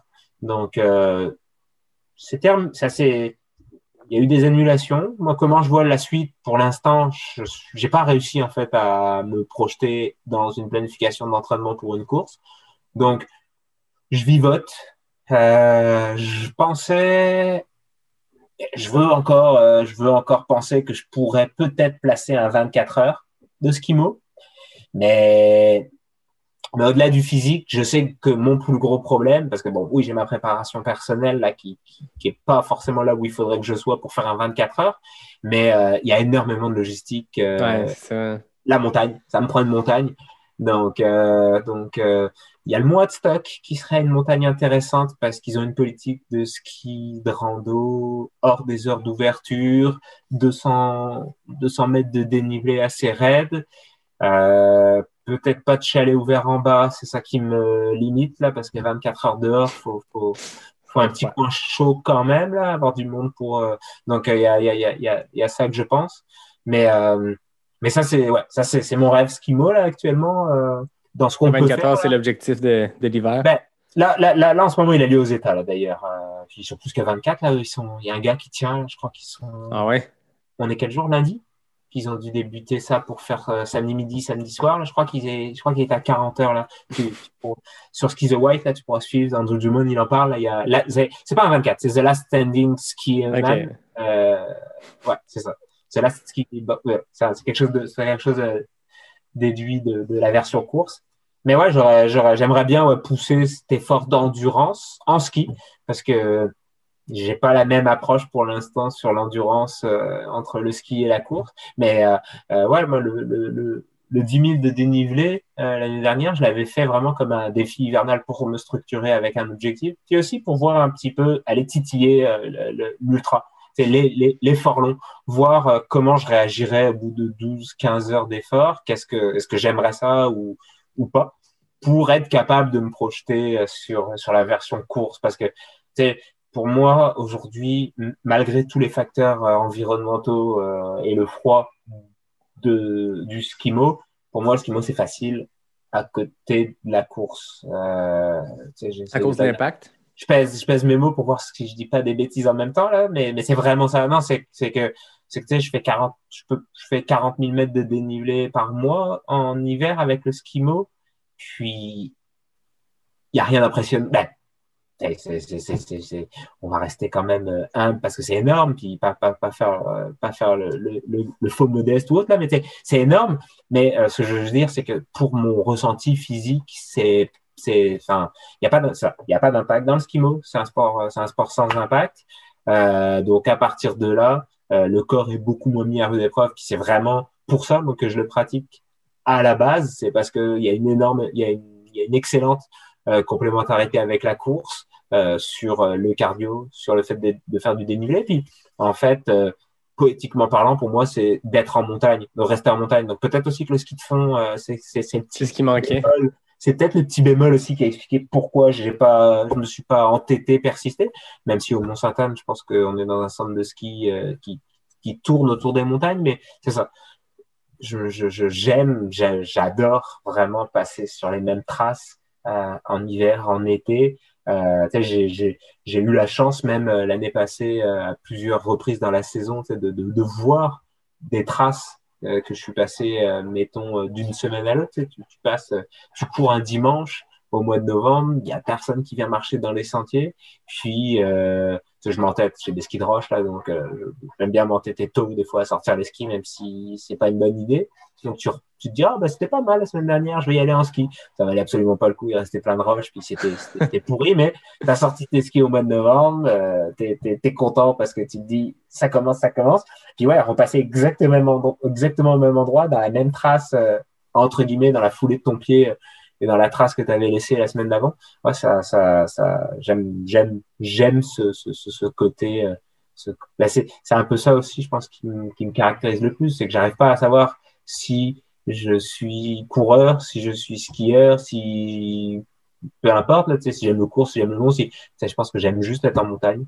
Puis c'est, c'est ce qui me définit là. Donc euh, la route, j'y ai beaucoup moins de plaisir pour cette raison.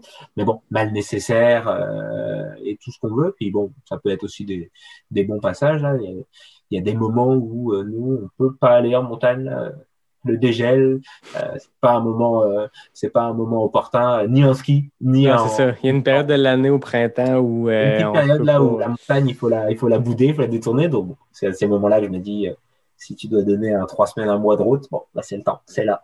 exact. Faire un peu de séance de vitesse, faire. c'est pas mauvais non plus. Puis moi, j'aime bien le D plus urbain aussi. c'est complètement différent, mais c'est un effort qui est le fun, autant l'escalier que de faire de la côte. Ouais l'intervalle en côte, c'est brutal, mais moi, j'aime beaucoup plus l'intervalle en côte que juste la séance d'intervalle sur piste. Juste parce que, je sais pas, je sens que je me, je me défonce encore plus, mais y a de quoi de satisfaisant là-dedans. Puis euh, ça, ça, permet ce mois-là que qu'on peut pas aller dans les sentiers, de justement pouvoir en profiter et retrouver un petit certain feeling lointain de, de D+, mais il n'y a rien comme la crête à la frontale. Hein. c'est sûr, c'est sûr.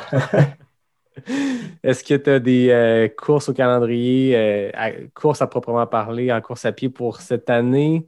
Est-ce qu'il y a des ah. de l'année passée qui ont été reportés ou euh? Oui, mais c'est sûr que tous les dossards de l'année passée hein? ont été reportés. Normalement, j'aime pas trop refaire plusieurs fois une même course. Euh, ben, j'aime pas trop en fait. C'est quasiment, euh, c'est quasiment jamais arrivé là où, il faut une raison. Il faut que je, si, je, si je me suis raté, vraiment raté, on va revenir, on va revenir. Mais autant que possible, j'aime, découvrir. Euh, tu sais, les voyages, c'est la meilleure expression. C'est que comment moi j'ai concilié tout ça, c'est ben, d'abord c'est la conciliation avec euh, avec l'organisation familiale. Euh, je conçois pas et on ne conçoit pas que je puisse voyager pour euh, faire des courses seul. Donc de là, ce qu'on a ce qu'on a, ce qu'on a, ce qu'on a mis en place là. Puis je pense qu'on, on adore ça, mais, mais, mais là c'est dur de parler de voyage en ce moment là parce que c'est, vraiment le faire dans, dans la plaie. Hein. ah, c'est pas facile là quand on voit des photos, quand on voit les, les cadences euh, des années passées. Puis, mais bref, on, Litra, j'adore, j'adore le site de Litra. L'organisation, c'est, c'est, c'est, c'est autre chose, mais j'adore le site, j'adore ce qu'ils font, j'adore euh, tout ce qu'ils offrent en termes de, en termes de, de, de calendrier de course, puis le fait d'offrir une structure. Puis moi, j'aimais bien aussi le côté, ok, si, si la course est ITRA, c'est peut-être pas non plus euh, la course à la banane euh, qu'on sait pas, qu'on n'a aucune idée, ou euh, la logistique est peut-être broche à foin là. En fait, je te parle de ça parce que euh, je voyage pas. En fait, je, je, je, fais pas, je fais pas de resort, je fais pas de, je fais pas tout inclus. Euh, tu sais, nous on voyage sac à dos euh, depuis depuis toujours. Euh, quand on était euh, quand on était en couple, mais avec un enfant, euh, c'est la même chose. On, a, on fait du, on fait du sac à dos. On a fait cinq semaines en Équateur en sac à dos. Et puis ben là maintenant on est quatre. Il y avait des voyages de prévus aussi en sac à dos, Airbnb.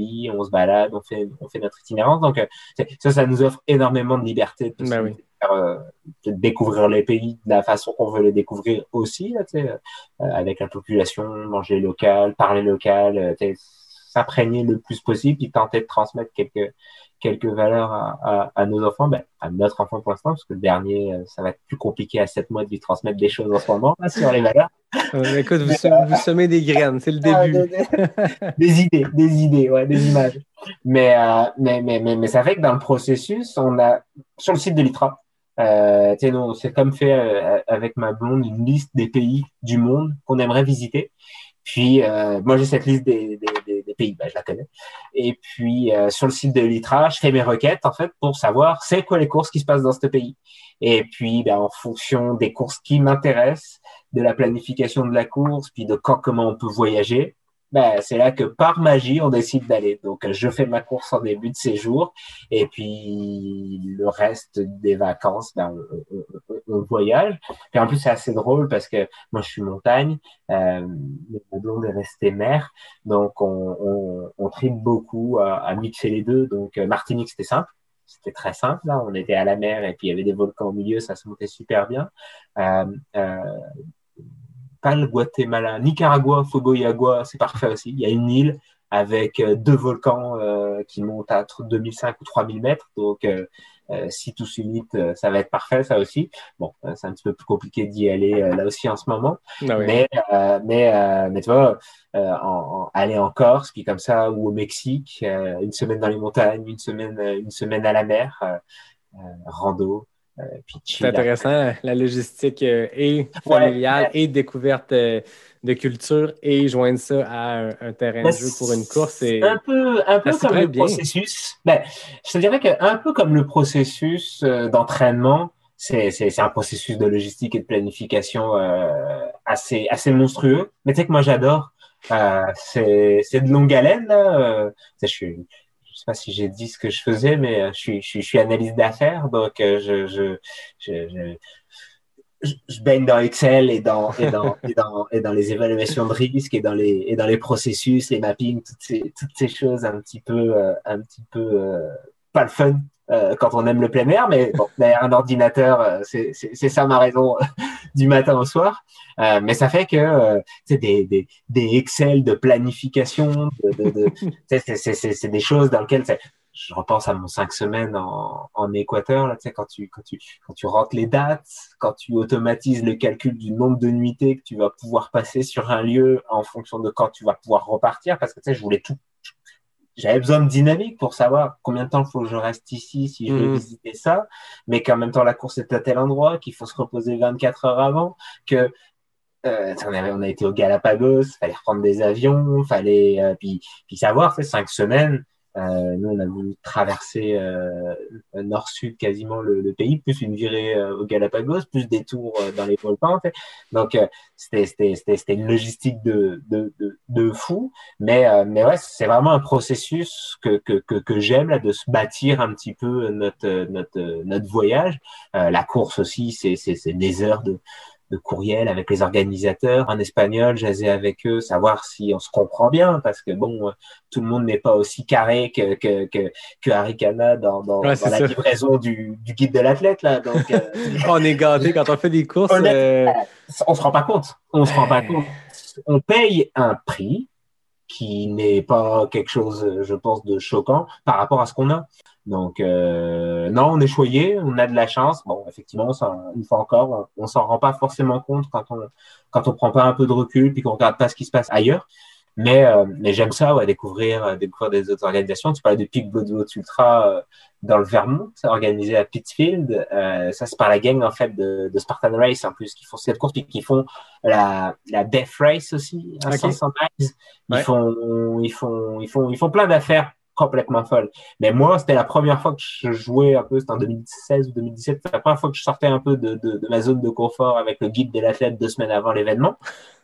Et quand j'arrive à Pittsfield, euh, que j'essaye de comprendre ce qui va m'arriver le lendemain, là, puis qu'on me présente un, plan, en...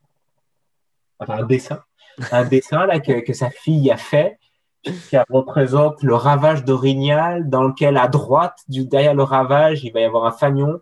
Et là, ben, faut rien espérer que faire euh, 150 mètres de bushwhack. Donc il l'annonce, là, là c'est un. Tu, tu, tu t'aventures tout droit dans les ronces. Ok, j'étais venu courir. Là, tu m'annonces qu'il va falloir que, que, que, que, je fasse de la course d'orientation ou autre.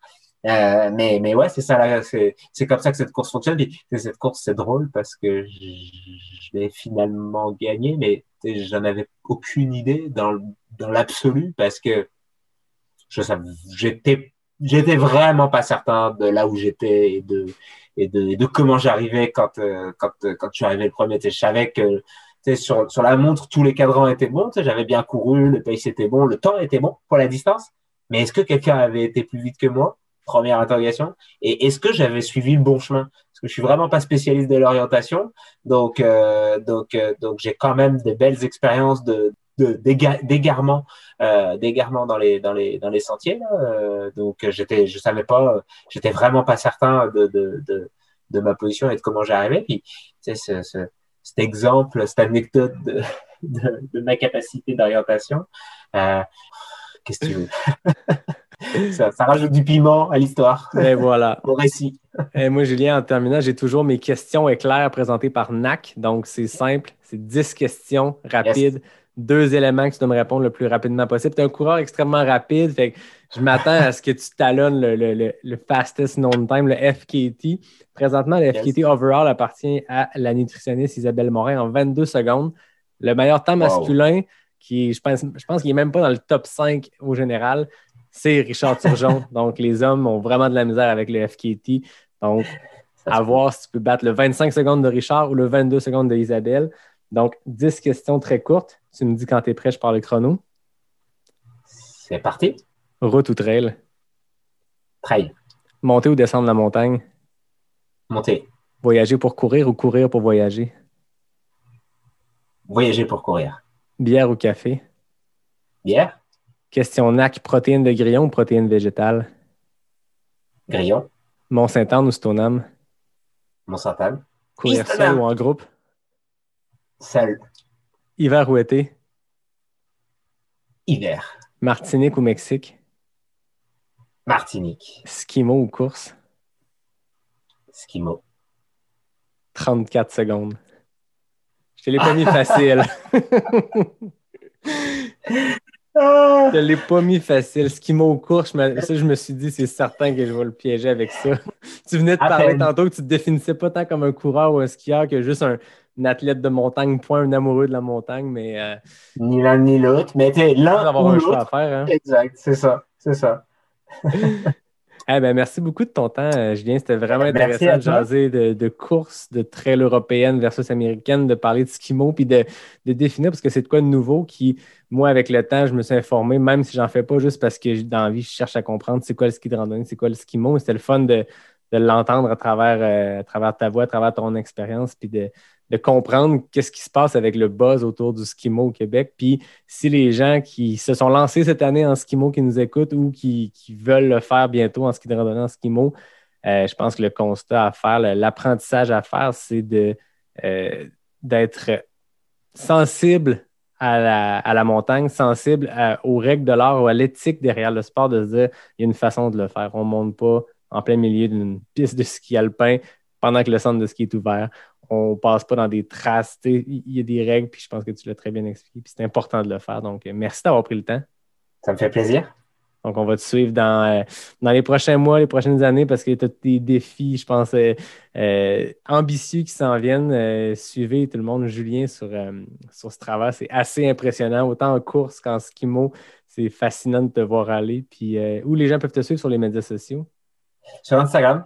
c'est pas mal là que je me perds à, à, à, mettre quelques photos, quelques stories. Ou, mais effectivement, Strava, c'est le meilleur endroit là. C'est c'est le journal de bord. Euh, Exact. euh, il y a du monde euh, qui aime ça. euh, c'est quoi les conditions? Bon, bah, tu sais, c'était pratique là, quand, euh, quand je faisais ma petite sortie de, de 5 à 7, là, euh, à 7h30, si tu veux savoir les conditions de ski, tu m'appelles, tu m'écris, je peux te dire, je peux te dire où aller. Là. Il y a quelque chose à faire avec ça. Chaque centre de ski sur son site a ses conditions de glisse. J'ai proposé, que- à des Ah centres ouais, de c'est ski, vrai? si, si vous voulez un patrouilleur euh, down patrol euh, le matin, moi je peux faire euh, les médias sociaux s'ils veulent la photo de soleil, s'ils veulent la piste de ski, si je peux, je peux, j'offre mes services euh, sans problème, je suis bénévole. Très cool. Ben, écoutez, si vous, si vous travaillez pour un centre de ski, vous venez d'entendre ça, puis ça vous parle, pas OK, Julien. Il peut, aller, il peut aller ouvrir votre montagne, ouvrir les, les, les, les sentiers, puis euh, nous dire c'est quoi les conditions. Merci, Julien. Comme d'habitude, moi, je remercie euh, de- David Hébert qui signe le design graphique du podcast. Je remercie Fred Desroches qui signe le thème musical. Je remercie tout le monde qui nous écoute semaine après semaine. Ça fait 25 semaines. Si à date, j'étais à un par semaine, donc euh, 25 épisodes, ça veut dire 25 semaines. On approche les six mois euh, du balado. J'en profite pour remercier Distance Plus. J'ai fait un article la semaine passée sur, euh, sur les balados de trail au Québec. Il y en a plusieurs, puis c'est le fun d'avoir cette belle diversité-là. Moi, j'en parle avec Marie-Ève, j'en parle avec Pierre-Luc d'Ultralala, de Tout Trail. Il n'y a pas de compétition. Au contraire, je pense qu'au nombre de gens qui consomment des balados, le nombre d'heures de balados qui se consomment par semaine, nous, on travaille fort pour sortir une heure, deux heures de contenu par semaine. Il y a des gens qui en écoutent pendant 10, 15 heures. Donc, voilà, il y a plein de belles variétés, plein d'émissions pour vous. Puis, euh, merci à tout le monde à chaque semaine de suivre Pas sorti du bois. Et finalement, merci à toi, Julien. Merci à toi, Yannick. Merci beaucoup. Au plaisir de se croiser sur les sentiers. Yes, avec grand plaisir. Yes, puis tout le monde, je vous dis à la semaine prochaine pour un prochain épisode de Pas sorti du bois, le podcast 100% trail.